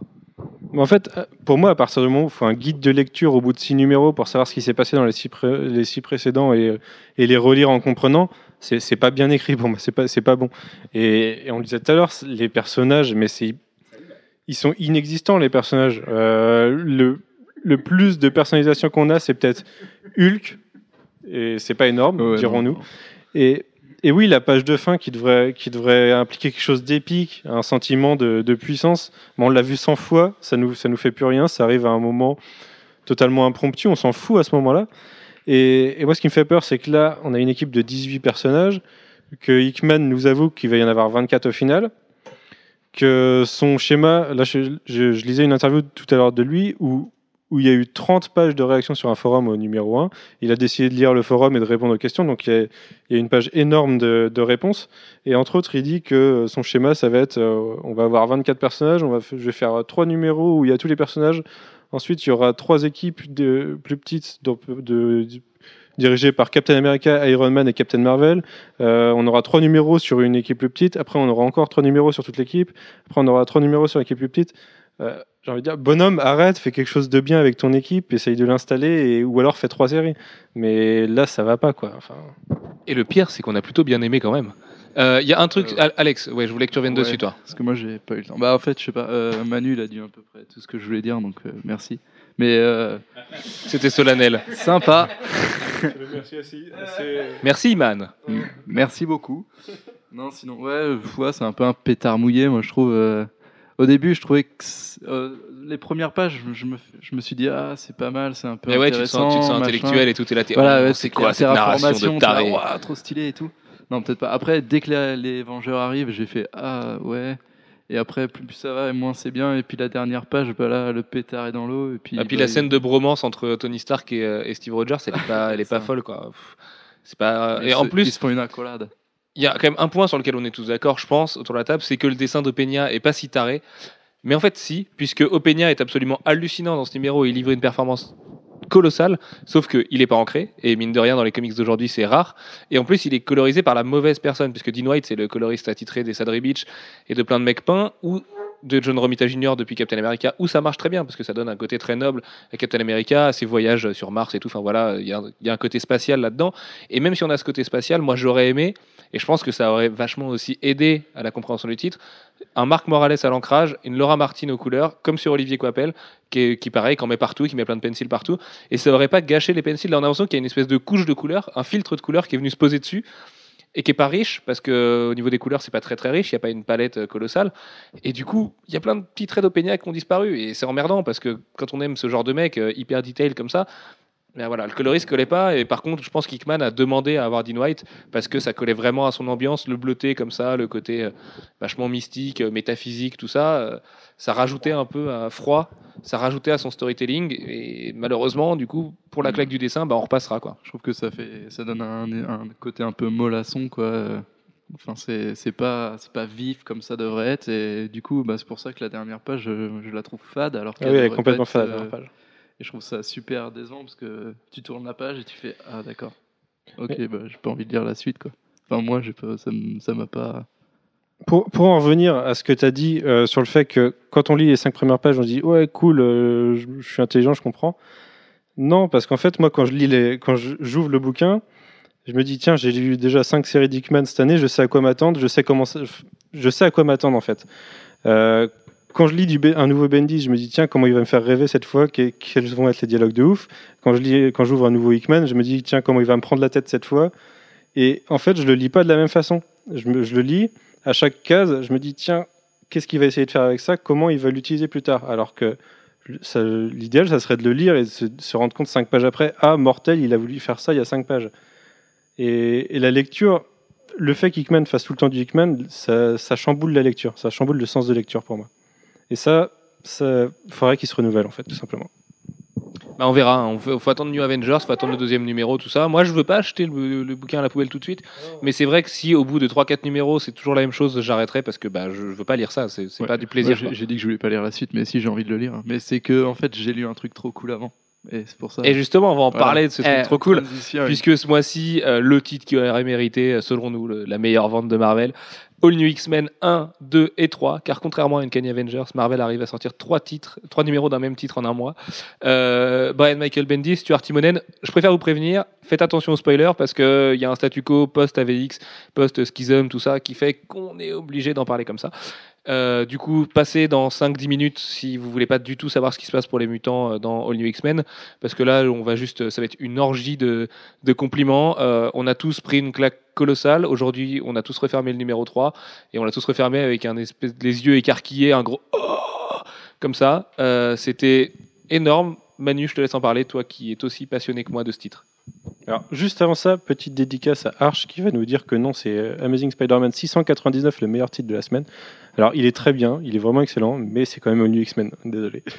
Euh, oui, donc, All New X-Men, bah, c'est une claque à chaque numéro. Là, on en a eu deux en deux semaines en plus, donc ça fait mal. Euh, c'est tellement une claque qu'après le 2, on s'est dit, on va forcément être déçu par le 3, euh, le style va changer. Va, va y avoir quelque chose qui va pas le faire, et pourtant, c'est toujours aussi beau. Euh, ça se lit tout seul, ça, ça se lit comme un film, c'est hyper bien raconté, les personnages sont, sont hyper, hyper bien caractérisés. Là, c'est pas du Hickman. hein. Alors là, euh, là, autour de cette table, soit les gens ont lu Avengers puis au New X-Men, euh, soit le contraire. Moi, j'ai j'ai fait le contraire et du coup, ça fait mal de lire Avengers après New X-Men. Moi aussi. Bah, c'est pas du Hickman parce que c'est encore une fois de la décompression qui est un style d'écriture qui fait qu'on montre tout comme dans une série télé par rapport à un film. Il n'y a pas d'ellipse chez Bendis il n'y a pas de, de, de, de procédé Ramnar il y, a- il y a des ellipses mais c'est pas Ramnar c'est jamais racontard tout ça. Euh, et puis en plus tu parlais de dynamisme et le dessin d'Imonen ajoute un dynamisme colossal. Il est meilleur que dans Fear Itself. Je pensais que c'était pas possible. Le, le troisième numéro les rayons de Cyclope et, euh, et la perte de contrôle de Cyclope c'est hallucinant comme scène Bah, l'intro du numéro, on est au cinéma, quoi. C'est incroyable. C'est les deux premiers numéros se concentraient sur euh, le voyage dans le temps, machin, les nouveaux enfin les premiers X-Men qui arrivaient dans le présent, la maladie de Beast. Le troisième se concentre sur le groupe renégat de mutants. Euh, encore une fois, c'est hyper bien dialogué. La fin du 2 avec Wolverine et Jean Grey, c'était génial. Putain, c'est ça que je voulais lire sur les X-Men. Là, je suis content parce que ça fait, euh, je sais pas, 6 ans que je me dis que j'ai l'impression de pas lire des bons X-Men au bon moment, à part Second Coming qui était un peu euh, l'exception qui confirme la règle. Et là, j'ai l'impression que ça y est, toutes les deux semaines, on va lire, un- on est en train de lire un putain de passage des X-Men et c'est mortel, c'est de la joie quoi. Et ce que je trouve génial, c'est que Bendis fait pas du surplace dans la série. C'est-à-dire qu'il il se repose pas sur ses acquis, il va pas lancer un truc et l'utiliser pendant cinq numéros. Il lance tout le temps des nouveaux trucs et il les exploite après sur la longueur. Mais là, euh, enfin, le numéro 2, il y a quand même pas mal de trucs. Le numéro 3, la première page, euh, juste la première page, hein, euh, c'est juste le choix d'un nouveau, de, nouveaux locaux, va-t-on dire. Mais c'est plein de symbolisme, c'est absolument ouf ça enchaîne avec, avec, une autre scène dans laquelle on, découvre un autre statu quo, enfin d'autres choses qui se sont passées qui résultent d'AVX. Tout ça, ça nous amène à, à des, enfin, Puis le rythme est ça a des géré, ouvertures de malade pour la suite et, et la fin. euh, Enfin, euh, moi je l'ai, enfin je vous l'ai dit en le lisant, j'ai cru que j'avais lu deux pages. J'ai dû lire deux minutes, j'ai cru que j'avais deux pages tellement je prenais du plaisir. Et j'étais à la moitié du numéro. Le numéro il se lit tout seul tellement. Ah, quand On on, voit du pas plaisir, euh, c'est plus court en général. Euh, je- juste avant de laisser la parole à Jeff pour qu'il en parle, parce que tu es peut-être un petit peu moins dithyrambique que nous, euh, un méga big up à Tiger, mon copain de Gameblog, qui euh, justement lui aussi voulait relire des mutants, un- une grande époque mutante en live, et il est hyper content de New X-Men. Il a repris les X-Men avec ça, et voilà. Donc je trouvais ça important de souligner qu'il y a plein de gens qui avaient laissé les mutants, qui ont repris avec ça et qui trouvent ça mortel. Voilà, Jeff. Ouais, alors moi je suis un tout petit peu moins enthousiaste que vous. Alors c'est vrai par contre que j'ai bien aimé les, les 1 et 2. Euh, le 3, je suis un petit peu plus circonspect. Euh, J'arrive pas à... Je sais pas. Ça... En tout cas, j'en suis pas sorti enthousiasmé. Euh, j'ai trouvé assez agréable. Voilà. Bah, la dernière page, la dernière page, on sait bien qu'on y arrive depuis le début euh, à cette dernière page. Euh, ce que je trouve peut-être plus intéressant, c'est le dialogue entre Magneto et, Cyclope euh, sur la folie, la possession et, la différence qu'il y a entre être soi-même et ne pas être soi-même. Bref. Ça, ça, je trouve ça intéressant. En même temps, je trouve que Magneto, il y va peut-être un petit peu fort euh, parce que entre, euh, entre se laisser aller et puis euh, être possédé, il y a une grande différence. Mais bon, c'est la partie que je trouve la plus intéressante du titre. Et la confrontation qu'on nous annonce depuis le début, ben, elle arrive à la dernière page. Et bon, enfin, elle arrive. On a le début de la confrontation. Euh, après, on verra si ce que ça donne. Euh, J'espère que ça sera bien, mais je, je dois avouer que je ne sais pas trop où, euh, où Bendis veut aller avec ça. Euh, ça risque de créer quelques paradoxes temporels intéressants. Il a dit que ça en foutait. oui, mais bon, je pense qu'on va avoir, on va avoir euh, la même chose que quand on avait les jeunes super-héros et euh, les légionnaires, c'est-à-dire les versions plus jeunes en même temps. Euh, bah, les deux vont évoluer en parallèle et puis c'est tout. Euh, voilà. Et puis, on, on verra bien. Moi, ce titre, vraiment, il- je l'ai bien aimé. hein. Vraiment, il, il est hyper bien écrit. il il les scènes sont euh, amenées de façon entraînante. Enfin, c'est un, c'est un rythme fou. Euh, même quand ça se calme, euh, c'est hyper bien foutu. Mais il y, a- deux petits trucs qui m'ont gêné, en fait. C'est qu'il y a des facilités, mais énormes. C'est qu'en fait, Bendis, il n'a pas envie de trop se casser le cul. Et euh, du coup, il, switch des trucs, mais comme ça. Le, le dé- le dérèglement de- des pouvoirs de Magneto, ben, il l'explique quasiment pas, quoi. C'est. C'est hyper mal branlé. Justement, c'est aussi parce que je pense, hein, c'est comme Beast, du coup, euh, la maladie de Beast, elle n'est pas expliquée non plus pour l'instant, même si ça va peut-être mal finir. Euh, on, le saura après, ça va venir petit à petit. Il y a une enquête aussi à mener pour eux, tu vois. Là, là, là c'est l'intro de Cyclope post-AVX Consequences, donc euh, faut montrer avant d'expliquer, tu vois, plutôt que de dire Hum, mes pouvoirs euh, vont se dérégler. Là, tu vois, c'est ça part en couille, il est obligé de buter des humains et tout. Enfin, il y y a quelque chose. Et, euh, et en plus, d'ailleurs, il, il le lâcher prise de Cyclope est absolument dingue parce que là, on disait que c'était un terroriste, euh, il est quand même ultra vénère, la Cyclope, dans le New X-Men 3. La- Magic, ou Iliana Rasputin. Ouais, parce que justement, elle, euh, bah, elle- c'est l'effet inverse. Du coup. Alors, déjà que c'est un personnage qui est passionnant, spoiler, mais, mais alors là, elle, est encore plus mortelle, voilà, du coup, elle, euh, il lui arrive l'effet inverse de Magneto et de Cyclope. Donc, euh, qu'est-ce qui se passe Non, mais c'est hyper excitant. Moi, j'ai l'impression de relire du Claremont, quoi. C'est ça, mais en direct. Avec le style Bendis, donc des purs dialogues et tout. Et, euh, et plus maîtrisé que Claremont aussi. C'est vachement plus euh, caractère-centrique. On va rester sur les personnages et quelques interactions. Mais euh, rien que le rythme de se dire deux épisodes à l'académie et deux épisodes à l'autre académie, on va dire ça, euh, ça va être mortel parce qu'on va revenir et Wolverine et Jean et tout ça. Et là, il il va y avoir la confrontation de dingue. Euh, Waouh, c'est trop bien, c'est trop bien. Ouais, comme tu dis, moi c'est pareil, c'est un peu les X-Men de mon enfance, donc euh, ça fait vachement plaisir de relire un petit peu tout ça et, et voilà, c'est c'est fun, c'est génial, c'est les facilités que tu disais toi Alex, je pense que ça tient plutôt le lecteur en haleine pour savoir ce qui va devenir après et euh, au contraire, c'est une bonne chose quoi. Là, on, on navigue un peu dans l'inconnu et ça donne encore plus envie de le lire. Bah, moi, en plus, enfin, aujourd'hui, j'ai découvert un nouveau sens au titre New X-Men.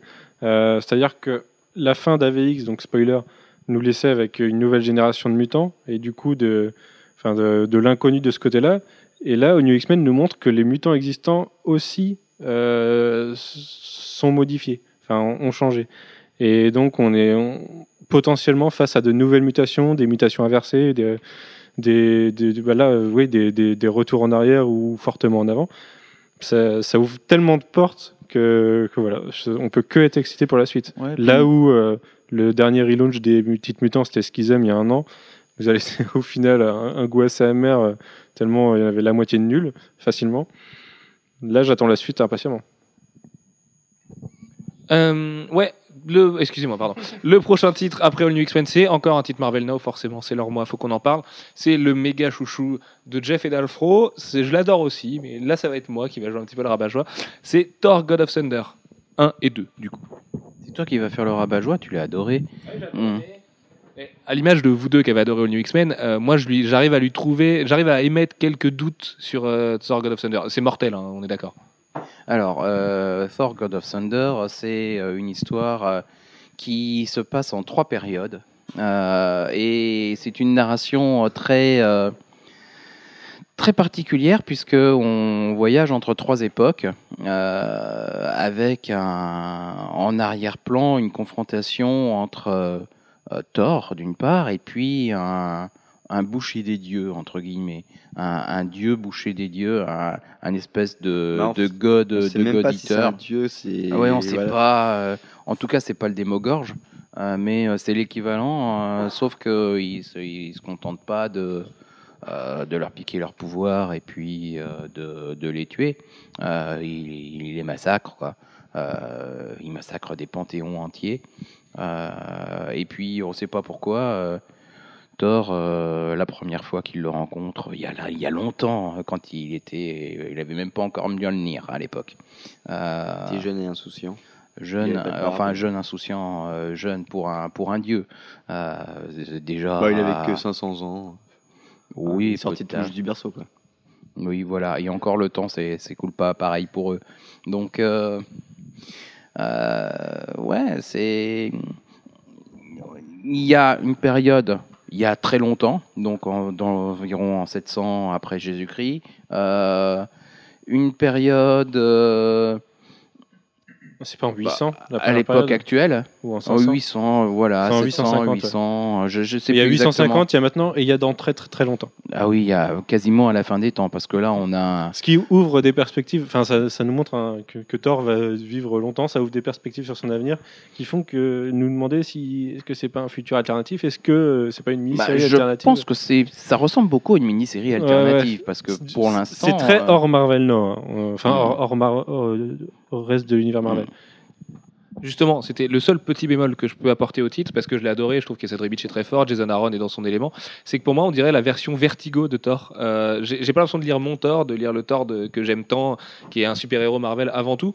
Et là où il y a Constantine dans, dans DC et Vertigo, voilà, c'est un peu le Thor End of Days. Enfin, j'ai l'impression que ça fait très mini-série, euh, what if d'un truc sur Thor qui serait un peu une histoire ultime de Thor, mais c'est juste éditorialement, j'ai du mal à comprendre qu'une série Thor puisse se passer de- du Thor dans l'univers Marvel et que du coup, les seuls moments où on le voit, c'est quand il parle d'un Starbucks dans Uncanny Avengers et quand il se prend la tête avec, avec Hulk dans Avengers. Et ce Thor-là, il commence à me manquer en fait finalement. Surtout que j'ai ouais, pas je suis assez particulièrement aimé effectivement, que le, euh, le Thor euh, de Thor God of Thunder, il, il est vraiment sur trois périodes. Un jeune Thor qui n'est pas le- notre Thor habituel, un Thor euh, bah, qui en plus, qui lui est un Thor du présent, mais qui est pas sur Terre, euh, qui est dans l'espace, qui Mais allait je pense se qu'on va moins le voir ce côté Euh, présent et que justement on va voir plus le passé, le futur je et pense que aussi, ouais. le Thor du présent on le verra ensuite dans les. Ah, en même temps, le Thor euh, du passé, euh, dans le, à la fin du 2, il est, il est pas, il est pas en super posture. hein.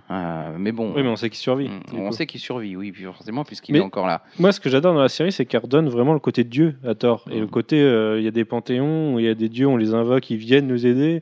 Euh, c'est un, côté qu'on a pu de pas toujours voir dans Thor, avec son côté, euh, ouais, je suis un être supérieur, je suis un, je suis un peu un dieu, mais je suis quand même juste un être supérieur hyper fort qui vient vous aider sur Terre. Euh, là, ça le ramène à un autre niveau, un niveau supérieur par rapport au Thor Mhm. qu'on a l'habitude de voir dans l'univers Marvel. Oui, non, Ça, je trouve ça vraiment cool. C'est le côté Dieu qu'on voit davantage, effectivement. Et, et l'impuissance de ce dieu fa- face à, à cet ennemi est aussi pas mal. Enfin, dans le 2, le, le, tu vois, ce, ce que tu ressens là, c'est ça, c'est ça être mortel. Enfin, voilà, Mhm. ça, ça donne une- à la fois une dimension supérieure, mais aussi beaucoup plus impuissante euh, à Thor que ce qu'on lui connaît d'habitude. Et en même temps, euh, c'est un Thor qui est Dieu du tonnerre, qui n'a pas encore Mjolnir et qui, Mais- qui va invoquer le tonnerre. Ouais, moi justement, je voudrais revenir là-dessus, c'est que Jason Aaron, il écrit mais hyper bien. C'est euh, pour moi, il, il écrit même de meilleurs dialogues que, que Bendis là. Parce que euh, quand il lui demande Il y a de très bon dialogue, c'est vrai. de quoi il est le dieu, c'est c'est cette scène-là De est quoi assez. il était le dieu? Bah, Dans, la, la question, c'était euh, What was a God for of Ah oui, euh, oui. A God of? Cette scène-là est absolument parfaite, mais euh, de toute façon, c'est hyper bien écrit, hyper bien ciselé. Et on sent que Jason Aaron est hyper impliqué dans son truc. là. C'est euh, le Hulk qui l'a fait un. fait C'est un- son rayon, hein, les barbares et l'écriture crue, c'est son rayon. Voilà, c'est le meilleur euh, là-dessus. hein, donc, euh, Puis euh, ouais, c'est hyper épique. C'est on sent, euh, on sent le côté mythologique bien quoi. Pas le mythologique euh, complètement barré avec Galactus et euh, des héros choisis parmi les. Non, non, c'est très, c'est très les dents en prose, guerrier, tout ça, viking. Lisez Scalped de, de Jason Aaron si vous voulez un échantillon de ce qu'il sait faire de mieux. L'autre titre, forcément, on peut pas passer à côté. J'accélère un petit peu, messieurs, parce que ce podcast va être vraiment très long. C'est forcément, comme tous les mois, Batman 14. Je vous laisse en parler. On risque de pas passer très longtemps dessus. Le retour du Joker, deuxième chapitre, c'est toujours aussi bien. Capullo toujours aussi fort. Scott Snyder écrit toujours bien. Que dire de plus? Bah, moi, je l'ai un peu plus déçu que le 13. Le- je trouvais le 13 un peu mieux. Surtout parce que le backup du 13 a enfin, donné une dimension. enfin, c'était vraiment bien. Enfin, il, était excellent. On pouvait pas faire mieux, en fait. Et euh, là, on le sent. Puisque le backup du 14 est moins bien. Mais euh, oui, ça, vous, ça redonne une dimension au Joker qu'on lui connaissait. Et euh, c'est sa relation un peu symbiotique avec Batman. Et le fait de vouloir retrouver son Batman. Et, voilà, ses, motivations, tout, tout ce qu'il y a derrière, c'est ce qu'on découvre dans le 14. Et c'est pour ça que c'est un, numéro important dans l'arc euh, dans l'arc en cours, qui est un arc qui se déroule quand même sur pas mal de numéros au final, puisqu'il s'arrête dans le 17, 16 ou 17, et qui, qui s'étend aussi sur quelques titres. Et oui, je pense que c'est. Même, même si c'est le numéro 2 techniquement, c'est un, un numéro charnière. Et ouais, bah voilà, toujours sur la lancée en fait. Et puis moi j'aime bien le, le côté. euh, en fait, le, le Joker de Snyder est pas complètement taré. Il est plus pervers que taré. C'est, euh, il a un côté euh, complètement sadique, mais il arrive à faire des plans. Mais le Joker, il a jamais été taré. hein. C'est Il y en a qui le meilleur manipulateur. étant- Oui, c'est sûr. True the Looking Glass et des machins comme ça, forcément, qui va apparaître juste fou. Mais euh, là, là, il est, au, il est au summum de la manipulation. Son modus operandi, encore une fois, est génial. Et il y a un message éditorial. Alors, moi, le truc, c'est que ce que je comprends pas, Scott Snyder arrête pas de dire que Grant Morrison est son scénariste préféré, mais la parole du Joker, c'est un méga tacle à tout ce qu'a fait Grant Morrison avec sa Bat Révolution, à Batman Inc. et tout ça. D'ailleurs, le nom de Batman Inc. est mentionné dans la bouche du Joker. C'est de dire, mais moi, je préférais Batman quand il était tout seul et qu'il n'avait pas une armée de mecs en qui était à côté de lui et qui se parlaient tous en même temps dans leur super Batmobile, euh, tu vois, ce truc 3.0 et tout, et qu'avec Batgirl, ils se parlaient à tous les épisodes. Et il dit, je veux mon Batman, je veux mon roi, je veux celui qu'il était dans Killing Joke, je veux celui qui était dans les années 80, Ouais, bah sous oui, Alan en, Moore, en tout même ça. temps, ouais, voilà, c'est, il fait. euh, Pour moi, c'est. Enfin, je, le- je j'interprète peut-être mal, mais c'est un tacle à Grant Morrison et une lettre d'amour à Alan Moore. Oui, mais je pense que c'est- c'est sans être un tacle à Grant Morrison, euh, c'est que euh, lui, son meilleur Batman, c'est celui d'Alan Moore et c'est celui-là qu'il veut retrouver. Quoi. De toute façon, il reprend les origines du Joker d'Alan Moore, clairement. Euh, on l'a vu avec son numéro 0 et avec le backup du 13. Euh, c'est clairement les origines d'Alan Moore. Et euh, même si c'était plus vraiment les origines officielles, C'est pas dit du tout. Hein. C'est, ça ressemble beaucoup. Il y a de la réutilisation. Ça se trouve, il va nous mettre un gros taquet et dire Mais non, le Joker, il n'aura pas d'origine, les gars. Arrêtez. Euh, Alan Moore, il avait craqué son slip. Ça. C'est vrai que pour l'instant, il y a plein de clins d'œil et de signes et de casques rouges et des trucs comme ça. Mais on sait pas. moi j'a- j'a- j'attends de voir le twist. Il y aura forcément un twist, j'attends de le voir. J'ai peur de. Enfin, j'envisage certaines choses, j'en ai un peu peur. On verra. Moi, je voudrais ajouter que sur le, autant sur la, la première partie euh, de Death of the Family où nous avait dit lisez Batgirl 13, c'est vraiment très important. Euh, et on, voilà, il y, a- y a que la dernière page qui est importante. Et encore. Euh, par contre, le, le Batgirl 14, euh, il est mortel. Et la chute à la fin est vraiment. Euh, Oui, parce qu'en plus, Énorme. Gail Simon nous Et fait elle croire qu'en fait, c'est vraiment. Voilà, c'est ça. Elle nous fait croire que c'est vraiment lié à Death of the Family. Et en fait, c'est pour ramener une autre menace. Et qu'il y a quand même Death of the Family à côté. Il y a plein de clins d'œil partout. Ouais, c'était vraiment bien, Batgirl 14. Pas très, Ouais. très bien dessiné, par contre. Ed Benes a été meilleur, quoi. mais euh, vraiment, là, à la dernière page, on se dit Ah, mince alors Moi, je me suis pas fait piéger en fait par ce numéro. Je m'en doutais avant. Enfin, ça se sentait dans les. Dans le- Bah non, je vais spoiler si je le dis, mais ça se sentait. Non, non, on peut pas le dire. Pas forcément de. Non, ouais. Je vais pas le dire. Ok, merci. Euh, du coup, on va Manu et Alf- Alex, Skylex, vous allez pouvoir revenir dessus. Le quatrième numéro qu'on a choisi de retenir, c'était Saga numéro 7, Brian Kevogan, Fiona Staple, c'est pareil, c'est toujours aussi bien, c'est un chef-d'œuvre, c'est de l'indé. C'est beau. Oui, bah moi je l'ai. Enfin, j'ai dit et répété ces, ces dernières semaines. C'est pour moi le meilleur numéro de saga depuis le début. C'est déjà hyper beau, c'est pas c'est surpassé. Euh, c'est aussi très beau euh, au niveau de, du récit. On a, enfin, les, les premières pages où on a l'enfance euh, de Marco euh, sont juste magnifiques et résument, euh, résument bien la situation en peu de mots et, peu de cases au final. Et, voilà, il se passe plein de choses. On a des secrets qui sont révélés, on a des, des choses qui sont induites pour la suite. Ouais, franchement, si, si vous lisez pas la série, jetez-vous dessus, jetez-vous sur le premier TP et, reprenez ensuite au 7. Euh, c'est c'est vrai, enfin, le premier TP correspond à l'histoire si ça s'arrête là où l'histoire se serait arrêtée si jamais la série n'avait pas marché. C'est pour ça qu'il y a eu une pause avant le 7. Euh, du coup, vous pouvez prendre le premier TP et reprendre le 7 après. Ouais, je, je sais pas quoi dire d'autre si ce n'est que c'est un chef-d'œuvre. Euh, Pour moi, je le, je le préfère à Punk Rock Jesus. Je sais que c'est pas le cas de tout le monde autour de la table. Euh, meilleur titre indé, on, on, on connaît les avis de certains. Moi, c'est Saga. Ouais, ouais, bah ouais, je crois que c'est une de mes meilleures euh, lectures de ce mois-ci. hein. C'était, bah c'est oui, super beau, su- super bien écrit. Arrêtez de vous moquer de moi, monsieur. Non, c'est super beau, c'est super bien écrit. euh, j'ai qu'une seule envie, c'est de lire la suite. J'aimerais bien que ça sorte tous les jours, en fait. Mais euh, non, Non, c'est pas, euh, c'est pas compliqué. Elle peut sortir des layouts tous les jours à la limite, on a le droit de- d'espérer. Enfin, ouais, je, je- ouais, bah ouais, j'ai envie de lire la suite. faut le lire. Ah, pardon, j'avais pas mis le micro assez près de ma bouche. Je me suis fait gronder. Eh ouais, donc euh, oui, bah lisez-le, euh, achetez le TPV pas cher. Et en plus, il y a une belle page bien couillue euh, en plein milieu. Littéralement. ouais, Ok. littéralement. Euh, ok.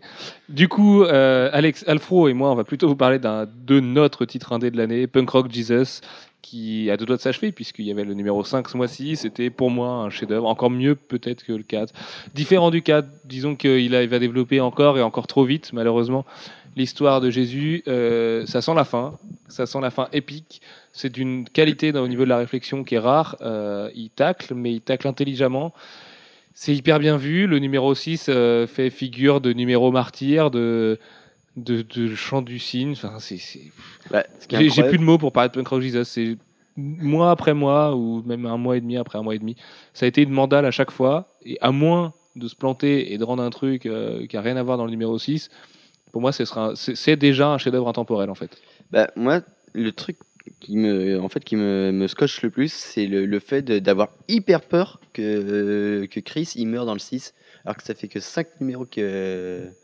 Voilà, non mais voilà, c'est pas un spoiler, hein, on sait pas ce qui va se passer, mais euh, je me dis que voilà, c'est euh, il y a une espèce de tension qui, qui monte et euh, Il y s'attacher a un côté suicidaire déjà dans le truc. Il y a Oui, un côté. Mais c'est un martyr, ça reste Jésus. Et c'est ça le truc, c'est qu'est-ce qu'il va prendre le contre-pied et du coup dire, mais c'est pas parce que c'est Jésus qui doit finir sur une croix, les mecs, c'est pas parce qu'il est là-bas que voilà. Ou, tu vois, et à quel point il peut tout envoyer valser. Et on est à deux doigts d'avoir ça. C'est, euh, on est à deux doigts que le pétard explose. Et en même temps, le pétard, il a plus que 20 pages, enfin 30 pages devant lui, et on ne sait pas ce qui va se passer, on sait rien. Et, et tout ça, c'est dans sa tête, et c'est mortel. Voilà. C'est tellement bien écrit, c'est hyper intelligent. C'est euh, ça, ça, en fait, ça, pose les bonnes questions. C'est ça qui, qui fait vraiment Bah, avancer c'est le pas truc. punk à chien, quoi. Voilà. C'est les vraies bases du punk avec des vraies réflexions et sur la vraie société, les vraies religions et, et les problèmes que ça peut poser et comment on vit dans une société qui est ultra médiatisée où euh, il y a plus d'informations en deux jours qu'en deux millions d'années. Enfin, tu Et vois, puis, tout ça, quoi. et puis le fait qu'il y ait le, le garde du corps euh, irlandais permet d'avoir la, la putain de bonne euh, côté de la balance.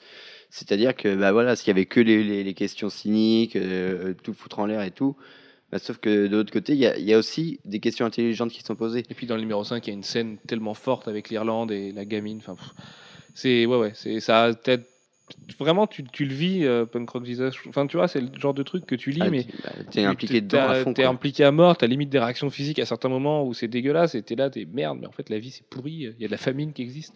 Enfin, tu vois, t'es. C'est un... ouais, c'est ça, ça implique, ça fait, ça fait se poser les bonnes questions et la branler quoi.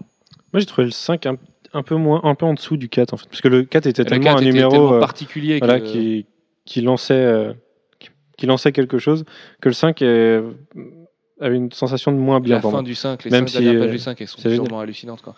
En plus, il y a du texte, c'est riche, c'est long à lire Punk Rock. Ça fait quasiment une demi-heure par numéro parce que c'est long et qu'il y a 30 pages à chaque fois. Tu peux t'arrêter sur les dessins à chaque case. Enfin, c'est, Bah, ils sont d'une finesse et le dessin en même temps. c'est, euh, Ouais, ouais, j'ai juste une hâte qu'une fois que ce sera fini, c'est de découvrir les 10 pages bonus qu'on aura dans l'édition VF du titre, parce que, parce que j'en veux plus, quoi. Moi, en parlant de richesse de, la lecture, euh, je lance un appel. Les gens qui savent lire l'arabe ou le parler, enfin, Sean Murphy a tweeté que pour le numéro 6, ceux qui savent pas, enfin, qui lisent l'arabe auraient une, une autre expérience de lecture. Donc, on peut s'attendre à, du texte arabe ou à des gens qui parlent en arabe qui ne soient pas traduits dans le, dans le numéro 6. Donc, Si vous S'il vous plaît, traduisez-moi ce qui serait écrit. pas. Et, euh, Euh, mais de toute façon, c'est- enfin, j'ai un pote qui s'en occupe. je, veux l'expérience totale, moi. Exactement. Euh, on va passer aux sorties VF marquantes. On va commencer avec Spider-Man Omnibus, qui est finalement arrivé au mois de novembre après moultes et moultes reports. D'ailleurs, on a appris aujourd'hui que Panini reportait les Deluxe euh, Marvel Noir, Marvel Zombie tome 2 et Marvel non Spider-Man Un jour de plus tome 2 au 19 décembre. Donc euh, bah, trop tard pour les cadeaux de Noël finalement pour quasiment tout le monde puisque le 19 ça veut pas dire que tout le monde l'aura le 19 et que ce sera en vente le 19 mais bon c'est pas grave ça a été le même problème sur l'omnibus de Spider-Man. Il est là avec Act of Vengeance. On n'a pas choisi de vous parler d'Act of Vengeance mais de celui-ci. Pourquoi c'est trop bien Gwen Todd McFarlane sur Spider-Man? Bah, c'est, euh, ça a été le, le, le reboost de Spider-Man euh, dans les années euh, fin 80, fin début, début 90. Et euh, bah, c'est euh, les débuts de Todd McFarlane. On le voit évoluer au fur et à mesure des, des pages. euh, donc euh, l'émergence de nouveaux, de nouveaux ennemis pour, pour Spidey. Enfin, ça a été un nouvel engouement qu'il y a eu. Il a vraiment été. euh, c'est une période charnière pour, euh, pour Spider-Man. Quoi. Donc, Alors c'est euh, une période charnière graphiquement. Euh, Il faut voir aussi qu'en parallèle, c'est aussi le Spider-Man de David Michelini. Donc un Spider-Man qui, qui a des préoccupations plus, plus profondes peut-être qu'avec que avec les précédents. Il se pose davantage de questions. c'est plus noir.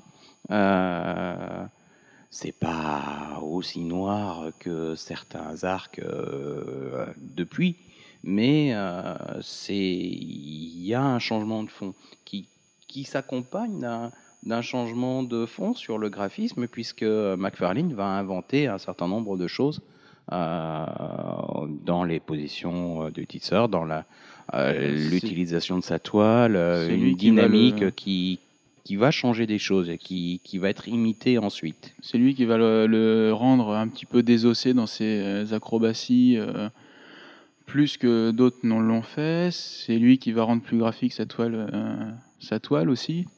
Donc il y a pas mal de choses qui, enfin il a amené pas mal de choses intéressantes sur le sur le personnage et qui sont restées depuis et, et voilà. Enfin c'est graphiquement c'est beau.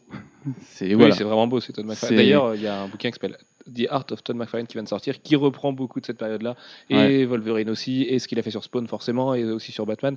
Et c'est un méga immanquable des artbooks. Autre sortie VF marquante on vous en a déjà parlé donc on va passer très vite dessus. Dark Knight Returns 28 euros vous avez le Blu-ray avec. C'est immanquable la couverture est magnifique vous avez le contenu de l'absolute euh, proposé par Panini à 70 euros pour euh, moins de deux fois moins cher avec un Blu-ray de qualité en plus passez pas à côté. Ça doit faire partie de votre liste de Noël. Alors, pour celui-là, prenez des oncles qui font des cadeaux un peu radins. Prenez pas le méga cadeau à 60-70 euros, prenez celui à 30, vous leur dites hey, Dark Returns, et prenez The Art of Todd McFarlane euh, à un prix, euh, à un prix plus élevé par vos parents ou votre mamie. Euh, on avait également le mois Delcourt avec plein de lectures de qualité. Une qui passera sûrement inaperçue, malheureusement, qui s'appelle Sweets, qui est du polar à la Nouvelle-Orléans. J'ai adoré, vraiment, j'ai trouvé ça mortel. C'est une de mes rares lectures indé que j'ai eu le temps de faire ce mois-ci, enfin, une des rares surprises que j'ai pu que j'ai pu avoir. Le Maître Voleur, qui était le coup de cœur, si je ne me trompe pas, d'Alfro dans la vidéo qui arrive ce soir, normalement. Euh, Red Wing de Jonathan Hickman, pour comprendre pourquoi les voyages dans le temps, c'est si important pour lui. Il y avait également La Ligue des Gentlemen Extraordinaires, dessinée par Kevin O'Neill, toujours donc 2009. Kevin O'Neill qui sera à Nantes ce week-end, à Crayonnante avec Thierry Mornay, des éditions Delcourt. Euh, chez Urban, on avait Sandman, mais c'est pareil. Est-ce qu'on doit vous en reparler? Je sais pas. Vous avez déjà lu notre review, vous avez déjà lu tout ce qu'on pouvait dire dessus. On vous en a déjà parlé plein de fois. Bah, Sandman, Jeff, en trois mots. Sandman, c'est euh, le un des éléments euh, majeurs de euh, bah, de l'univers, enfin, de l'édition américaine de l'époque. Euh, ça, il y a Watchmen d'un côté euh, au début des années euh, 80 et puis euh, il y a Sandman vers la fin des années 80 Euh, et c'est c'est énorme c'est énorme ici vous pouvez pas le rater c'est magnifique c'est beau c'est bien c'est beau C'est le méga chef-d'œuvre de Neil Gaiman que vous connaissez peut-être aussi pour Doctor Who, pour euh, plein d'autres trucs à côté. American Gods en roman, euh, Marvel 1602. Enfin voilà, c'est un, génie euh, sur le même euh, piédestal que Alan Moore, euh, Grant Morrison, Warren Ellis, euh, Jamie Delano aussi en tant que fondateur de, de Vertigo et tout ça, tout ça. Et enfin pour finir, Manu, tu as ton petit moment de gloire puisque c'est ton bébé en VF de ce mois-ci, c'est Le Magicien d'Oz. Oui, c'est c'est tout simplement magnifique en fait. C'est une histoire que la plupart des gens connaissent, euh, pas forcément dans le détail, mais en connaissent au moins des parties, l'ont ont, au moins entendu parler, euh, connaissent, euh, tout le monde connaît Somewhere Over the Rainbow, la chanson tirée du film qui était l'adaptation. C'est un univers qui a été créé il y a plus de 100 ans, maintenant ça, ça a été créé en 1900. Euh, c'est étendu sur une vingtaine, 15-16 romans je crois, 15-16 recueils. C'est tout simplement beau, c'est c'est l'apprentissage de la vie, c'est le fait de découvrir, euh, de prendre confiance en soi, de voilà, de, de se faire des amis, de, de partir à la recherche de soi. En plus là le, le livre est dessiné par Scotty Young dans un style, euh, c'est pas son style baby, c'est un style euh, ancien Scotty Young plus plus peint, mais toujours aussi magnifique. Franchement, jetez-vous dessus pour le prix, c'est vraiment un chef-d'œuvre. Je préfère de toi, tu as oublié Eric Schanauer au scénario, qui est un mec dont on parle pas beaucoup, mais qui est un spécialiste des fables et qui écrit encore aujourd'hui toutes les mini-séries et tout. Donc il n'y a pas que Scotty Young, les gens ont trop tendance à dire le magicien d'Oz de Scotty Young, mais Eric Schanauer, c'est un sacré bonhomme aussi. Eric Schanauer, d'ailleurs, qui avait déjà adapté euh, Le Magicien d'Oz euh, et euh, également des choses autour de Wonderland, Magicien d'Oz, Wonderland. Euh, il avait déjà fait des adaptations. Euh, et là, il, bah, il les refait. Et ça, c'est l'information qui fait la différence. Voilà. Mais il s'amuse beaucoup avec ces trucs-là. Eric Schanauer, qui fait aussi d'autres choses. Euh, nouvelle rubrique.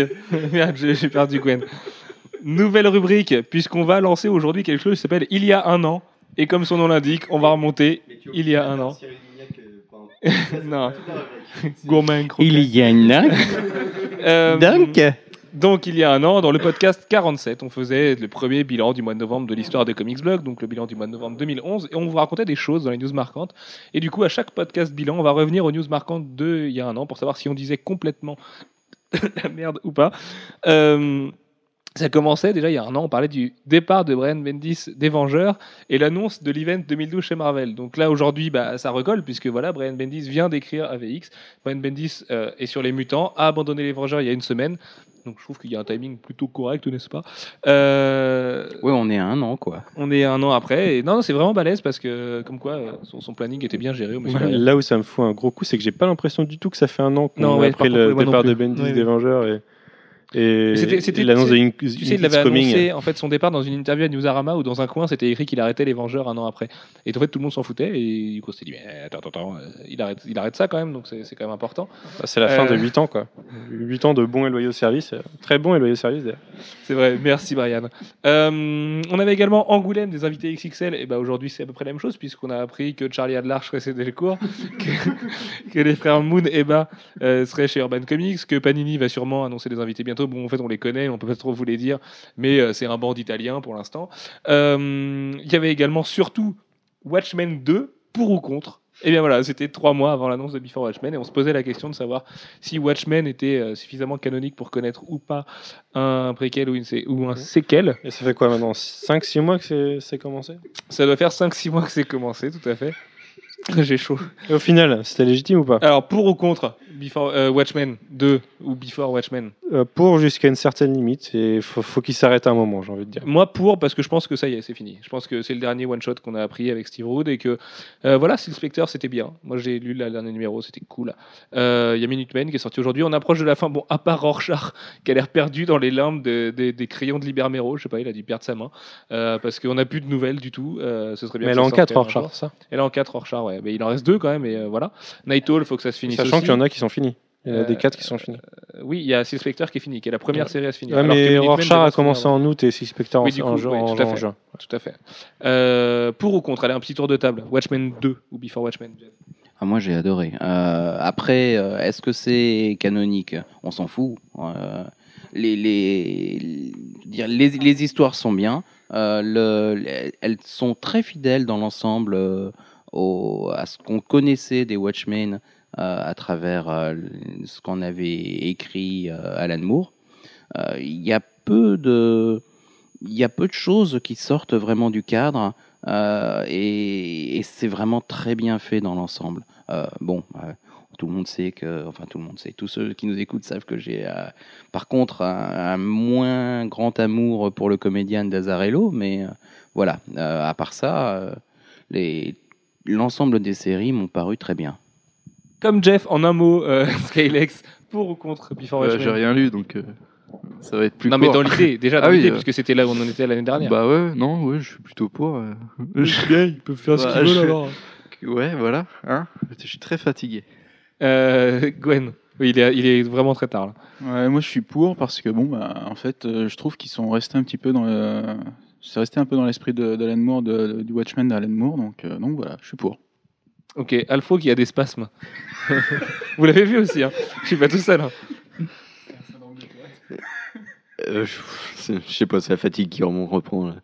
Euh, moi, là, La pour- fatigue, ce qu'il faut pas entendre.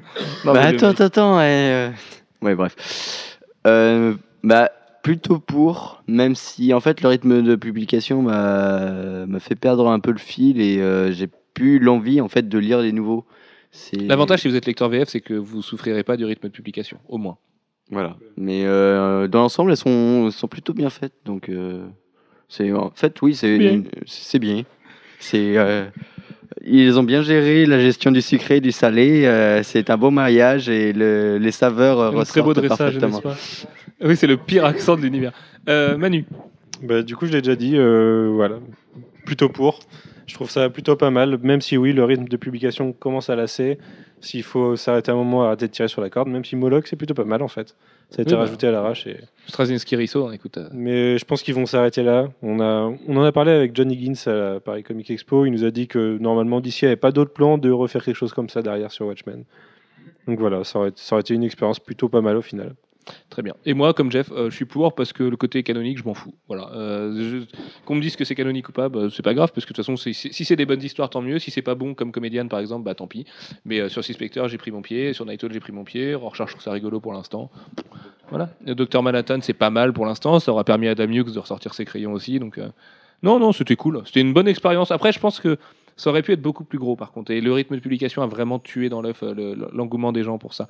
Euh, il y a un an également, euh, Marc Millar faisait une fronde contre le marché digital, comme nous il y a deux semaines, euh, puisqu'il mettait en pub dans un de ses numéros Don't buy digital, buy comics, Kick-Ass 2, a number 5 on sale today. C'est à l'époque où il sortait les comics déjà, Marc Millar. Moi, ça fait encore- plus mal que tout à l'heure. J'ai vraiment l'impression que c'est il y a, il y a trois mois qu'il a fait ça. Mais... Non, ah non, ça, moi, je vois ça plus vieux que Bendis, pour le coup. Ouais. Et puis, donc, ça, c'était pas très important. Par contre, il y a un an, c'est assez marrant de découvrir cette news-là aujourd'hui, puisqu'on mettait le reboot Marvel se pointerait très doucement. Euh, bah voilà, un an après, Marvel est rebooté, enfin Marvel est relaunché dans un faux relaunch, Marvel Now, dont on vous a parlé euh, dans les grandes largeurs dans ce podcast, dont on a fait un podcast il y a quelques semaines. Et à l'époque, on était vraiment dans l'expectative de savoir si Marvel pourrait livrer un concurrent au New 52. Et en fait, Marvel a bien joué son coup parce que finalement, on voit pas ça comme une réponse au New 52. Vu que rien n'a changé dans la, dans la continuité, c'est plus une tentative d'essayer de remettre les choses bien et remettre les choses à plat qu'une réponse au New 52. Et c'est pas un reboot, du coup. Si je me souviens bien, l'esprit à l'époque, c'est qu'il y a du coup l'event 2012 qui se préparait, donc euh, AVX avec le It's Coming, le gros Phoenix. Euh, on se disait, tiens, il va y avoir le Phoenix et Scarlet Witch l'une contre l'autre, enfin l'un contre l'autre. Euh, Est-ce qu'il va pas y avoir une grosse bataille? Au final, ils vont rebooter, enfin, ils vont changer l'univers et rebooter Marvel. Au final, Voilà. C'est peu ou prou passé comme ça. voilà, même, euh, pas, pas totalement, il n'y a pas vraiment de reboot, mais il y a un relaunch de la, de la ligne et ça s'est plutôt bien fait. un nouveau statu quo, voilà, qui est mieux que Heroic Age. Euh, voilà pour cette rubrique Il y a un an. Euh, on va finir ce podcast avec ce qu'on a fait en novembre et ce qu'on a fait en décembre. Jeff, on va faire un tour de table comme d'habitude. C'est à toi de commencer. Qu'est-ce que tu as fait en novembre de marquant? Mince alors, j'y ai pas réfléchi du tout. Hein. Bah oui, bah oui. Alors qu'est-ce que j'ai fait en novembre? Moi, J'ai repris le tennis euh, en compétition, je me suis fait latter euh, deux fois. Et euh, mais pas, je suis pas, je suis pas mécontent quand même. Hein. C'était, c'était des bons matchs. Euh, et euh, bah à part ça, euh, j'ai pas vu de film. hein. Non, j'ai pas vu de film ces temps-ci. Non? Sur Canal, Les Revenants, t'as regardé, non? Allez, parle des Revenants. Qu'est-ce que c'est, les Revenants?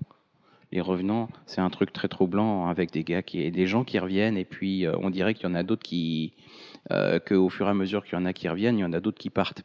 Euh, en gros, comme s'il y avait eu quelqu'un il y a quelque temps qui avait lancé un sort et que, euh, bah, contre le retour de certains, il y avait hum, un certain nombre de morts qui devaient aller en conséquence. Euh, mais on n'en est pas sûr et on ne sait pas pourquoi et ça a l'air de remonter assez loin et, et on va voir. Euh, mais c'est cool. Ouais, c'est mortel. C'est pas tout le temps très bien joué, mais c'est au moins très bien écrit. Skylex, qu'est-ce que tu as fait de ce mois de novembre? Euh, Qu'est-ce que j'ai fait? Je sais pas. Euh, j'ai repris la compétition aussi, mais deux bouteilles, je crois. On a Avec deux, des personnes ici présentes euh, dont je tairai le nom. Enfin voilà.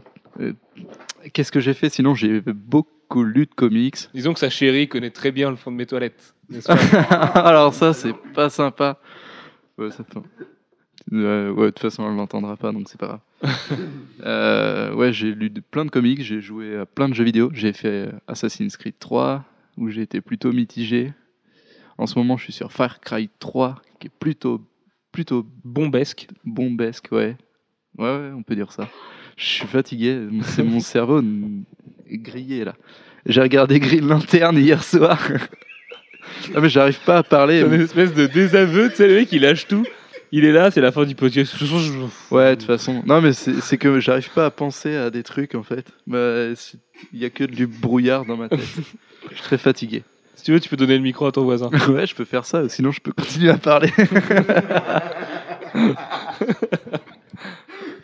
Gwen. Bah moi j'ai toujours continué sur mon projet de créer, créer ma boîte. Oh, le mec sérieux. Donc euh, voilà, ouais. Pour une fois, il en faut. Euh, j'ai enfin vu Avengers. Ça- Alors, Euh, il bute, il bute, il bute, il bute. À part Hawkeye, mais il bute. Donc. euh, ok, il est cool. Bah, L'acteur est pas bon, mais bon, euh, oui, voilà, c'est c'est le jeu d'acteur que j'ai pas trop aimé. Mais voilà, donc euh, non, vraiment très content. Puis pareil, lecture de comics quand j'avais un peu de temps. Et, et voilà. Très bien. Alfro?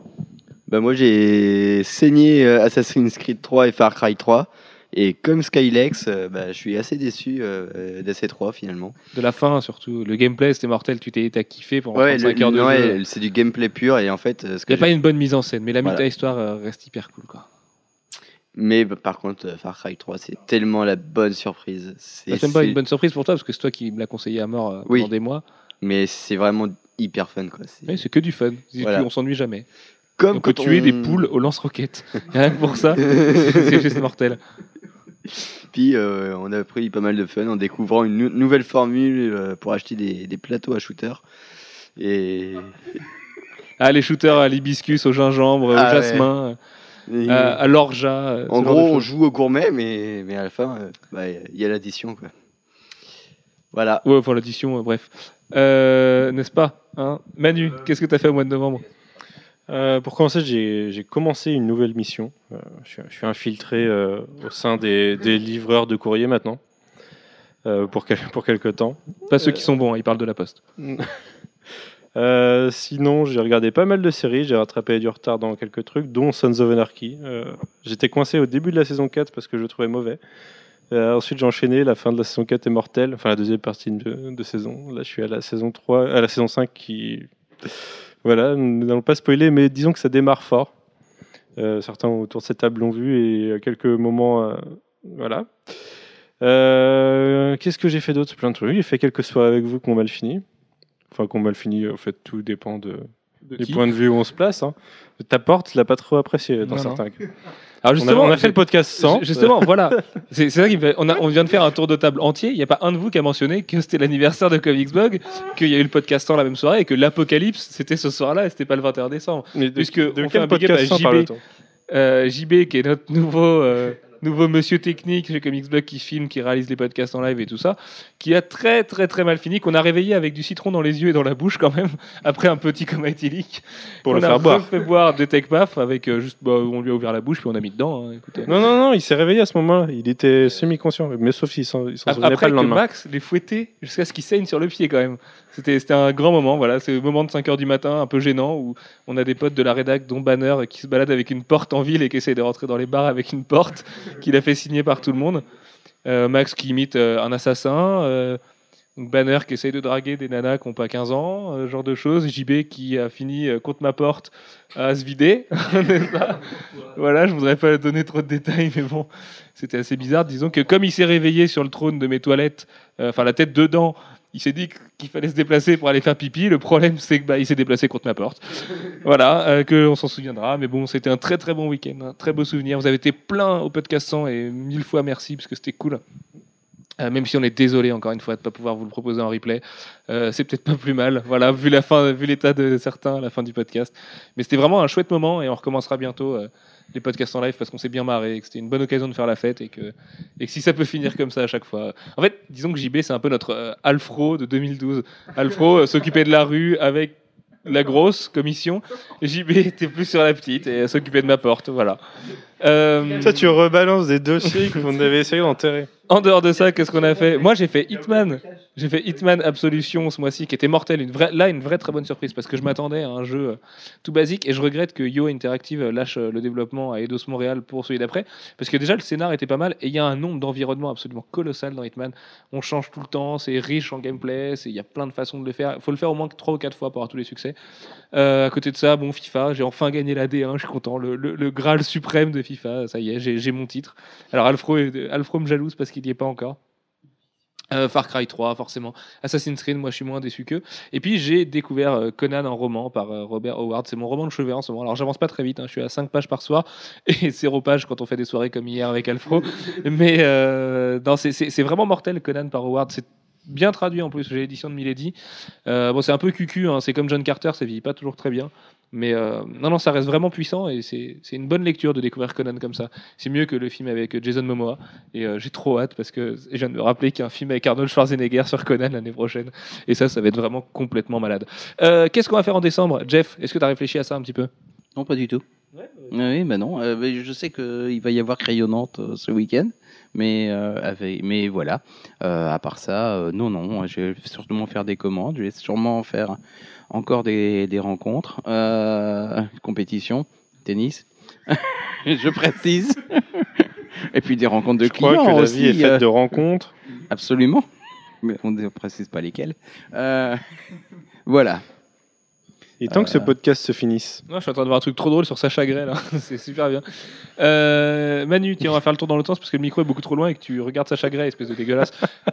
Qu'est-ce qu'on va faire en décembre?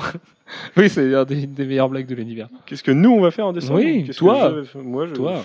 plein de trucs. Euh, j'ai Crayonnante ce week-end, euh, les week-ends d'après, j'ai pas mal d'anniversaires. présentons Crayonnante un peu. Crayonnante, c'est un festival de BD à Nantes et Kevin O'Neill en est l'invité d'honneur avec Thierry ça. Mornay. Et toi et Alfro serez là présents pour une table ronde samedi à 17h. C'est ça. Voilà. Voilà. Donc si vous voulez nous voir, samedi 17h. Oui, Alex, à 17h. C'est cool. Au moins, je sais que tu aurais été en avance et pas en retard. C'est mieux vaut ça que le contraire. Mais non, tu seras là à l'heure, Alex. Il est capable de pas être levé à 17h, Alfro. hein, tu sais. Sinon, il y a, y, a, il y a nos Noël à la fin du mois. Et du coup, il va falloir préparer ça, euh, faire, faire les cadeaux, faire les listes de cadeaux. faire des cadeaux. Moi, c'est mon anniversaire juste avant Noël. Ouais. Tu as eu un beau cadeau l'année dernière déjà. C'est vrai, c'est vrai que j'ai eu un beau cadeau l'année dernière. Vous m'avez gâté. Oh putain, cette soirée. Oui, non, stop, stop, stop, euh, on a fini avec les soirées. Alfro, qu'est-ce que tu vas faire en décembre? Bah, fêter la fin du monde. Je pense que ça. En termes Ah, de Je soirée. pense euh, que le 20 décembre risque, pareil, d'être un bon souvenir. Je vais mettre des serviettes contre ma porte. Euh, non, non, ça va être colossal. D'ailleurs, j'ai juste un regret. Nos copains du dernier bar avant la fin du monde font la soirée de la fin du monde le 21 au soir. Ce qui est dommage, parce que la fin du monde, c'est le 20. Et, euh, et voilà, c'est dommage un peu. Voilà, ce sera déjà l'apocalypse, ouais. Sauf si ça arrive le 21 décembre, mais à 23h. Du Eh, coup, sans déconner, imagine, il n'y a rien que juste un méga tremblement de terre le 21 décembre. On serait pas tous comme des uns une petite secousse. Juste une petite secousse, rien que pour petite faire peur. secousse. Vu, il, a, il a fait du zouk un peu quand il a dit une petite secousse. Oh merde. Manu, En fait, les Mayas se sont dit tiens, on va faire croire que c'est la fin du monde. Tout le monde va boire et faire la fête. Et ça va être la fin du monde pour eux. Tout simplement, c'est ça. Ah oui, oui, on peut y rester ce soir-là. Gwen, qu'est-ce que tu vas faire de décembre? Bah, il y a Noël. Donc déjà, c'est pas mal. Et puis, euh, Il y a que les mecs qui ont plus de 30 ans qui disent Noël. T'as remarqué ça? Ah, On va aller au Du marché de Noël, on va boire du vin chaud. On va bien rigoler. Non, le, le on va vin faire une chaud. sortie, on va mettre les moufles. Le vin chaud au marché de Noël, il est vraiment pas bon. hein. J'ai fait trop d'ex avec, et c'est pas bon. Ah, mais c'est que c'est au vin chaud, euh, faut en boire des, des tonnes. hein. Ouais, bah justement. Skylex, qu'est-ce que tu vas faire au mois de Ça a décembre tellement plus de sens que je pense que c'est très sage de me donner le micro. Euh, bah, je vais fêter Noël avec ma famille, ça va être bien. Puis le Et, nouvel an euh, aussi. le nouvel an, petite ouais, soirée, le nouvel euh. an, mon anniversaire aussi, parce que moi c'est aussi près de Noël. Alors d'ailleurs, les mecs, je vous rappelle juste, mon anniversaire c'est un samedi soir à minuit. Après, il y a la fin du monde à fêter le 20. Après, vous êtes en famille, vous vous mettez la gueule, ça me regarde pas. Et après, il y a, il y a le, le 31 décembre. Préparez vos foies. C'est juste. Ton anniversaire, c'est un dimanche. Donc le samedi soir à minuit. Bah oui, samedi soir à Voilà, minuit. techniquement, euh, le samedi soir à minuit, on est le 16 décembre. Donc, euh, donc sachez que voilà, il va se passer des choses ce soir-là. On va faire la semaine de la fin du monde ce en fait. que- ouais, ouais, la ouais. semaine de la fin du monde, ça va être bien. Il y a un programme, un programme Semaine assez de la chargé. soif, oui. Ouais, ouais, voilà, bah c'est tout, hein, je crois. Ouais, c'est tout. De toute façon, euh, Mais c'est bien, c'est bien. ouais. Mais toi, t'es genre étudiant, t'as pas des cours et des partiels? Si- euh, non, c'est après les vacances de Noël. Ouais. Et oui, les étudiants en lettres, c'est après, c'est en janvier. yes. Euh, et puis moi, bah, Noël, bah, comme vous, écoutez, je joue aux jeux vidéo, mais il n'y a rien qui sort en décembre en jeux vidéo. Donc euh, on peut rattraper, faire du rattrapage sur Far Cry, parce que les différents voyages à Paris, à droite, à gauche, pour business avant la fin du monde, justement, vont faire que je vais pas avoir trop le temps de jouer. Euh, sinon, on va faire des vidéos, on va faire des, on va enfin sortir les interviews de la Paris Comics Expo. Il serait temps. On avait des petits problèmes de monteur, tout ça, mais ça y est, c'est en train de se préparer. Euh, ça va sortir. On va sûrement faire le Masterworks numéro 6 qui sera là tout bientôt. Euh, pas mal de contenu édito sur Comics Blog. Euh, Peut-être un truc qui me trotte dans la tête, justement, en parlant d'édito. Voilà, moi personnellement, je devrais faire un article sur un site qui me tient à cœur d'ici là, mais bon, vous en- je vous en reparlerai. Euh, Voilà, les gens qui me suivent sur Twitter ont grillé ça depuis des mois, mais bon, c'est pas grave. Euh, J'espère avancer dans mon association. Les papiers sont prêts, ça y est, ils sont envoyés à la préfecture. On va bientôt être déclaré au journal officiel. Donc, on va pouvoir aider les enfants malades tous ensemble, et ça, ça va être putain de mortel. Et je compte sur votre soutien là-dessus. Et dans un registre plus joyeux, bah, je pense que je vais éviter le marché de Noël, mais que du coup, je vais pester sur tous les gens qui m'empêcheront de sortir de chez moi parce que c'est le bordel à Noël à Nantes, en centre-ville. Et puis euh, voilà, ça va être bien. Ça va être un gros mois de fête, je pense, décembre. Donc, on va bien se marrer entre nous. Et puis. euh, et puis, si jamais euh, vous voulez vous marrer avec nous, et, bah, écoutez, on sera peut-être du côté de Paris euh, plusieurs fois en décembre. Donc, il y aura de quoi rigoler moult fois, n'est-ce pas? Voilà, je pense que c'est bien pour ce podcast. Oui, ça fait comme 1h45 qu'on est en train de blablater. Il est très tard, je pense que tout le monde a envie de dormir et que ça fait un moment que ce podcast, c'est n'importe quoi. Tu veux faire un FIFA en rentrant? Ok. Euh, du coup, on vous dit à la semaine prochaine pour le podcast numéro 104. On vous fait plein de gros bisous partout. Pas- non, plein de bisous tout court. Euh, Mais on vous aime, c'est ce qui est important. Voilà, ciao, ciao. Salut Salut. Bye.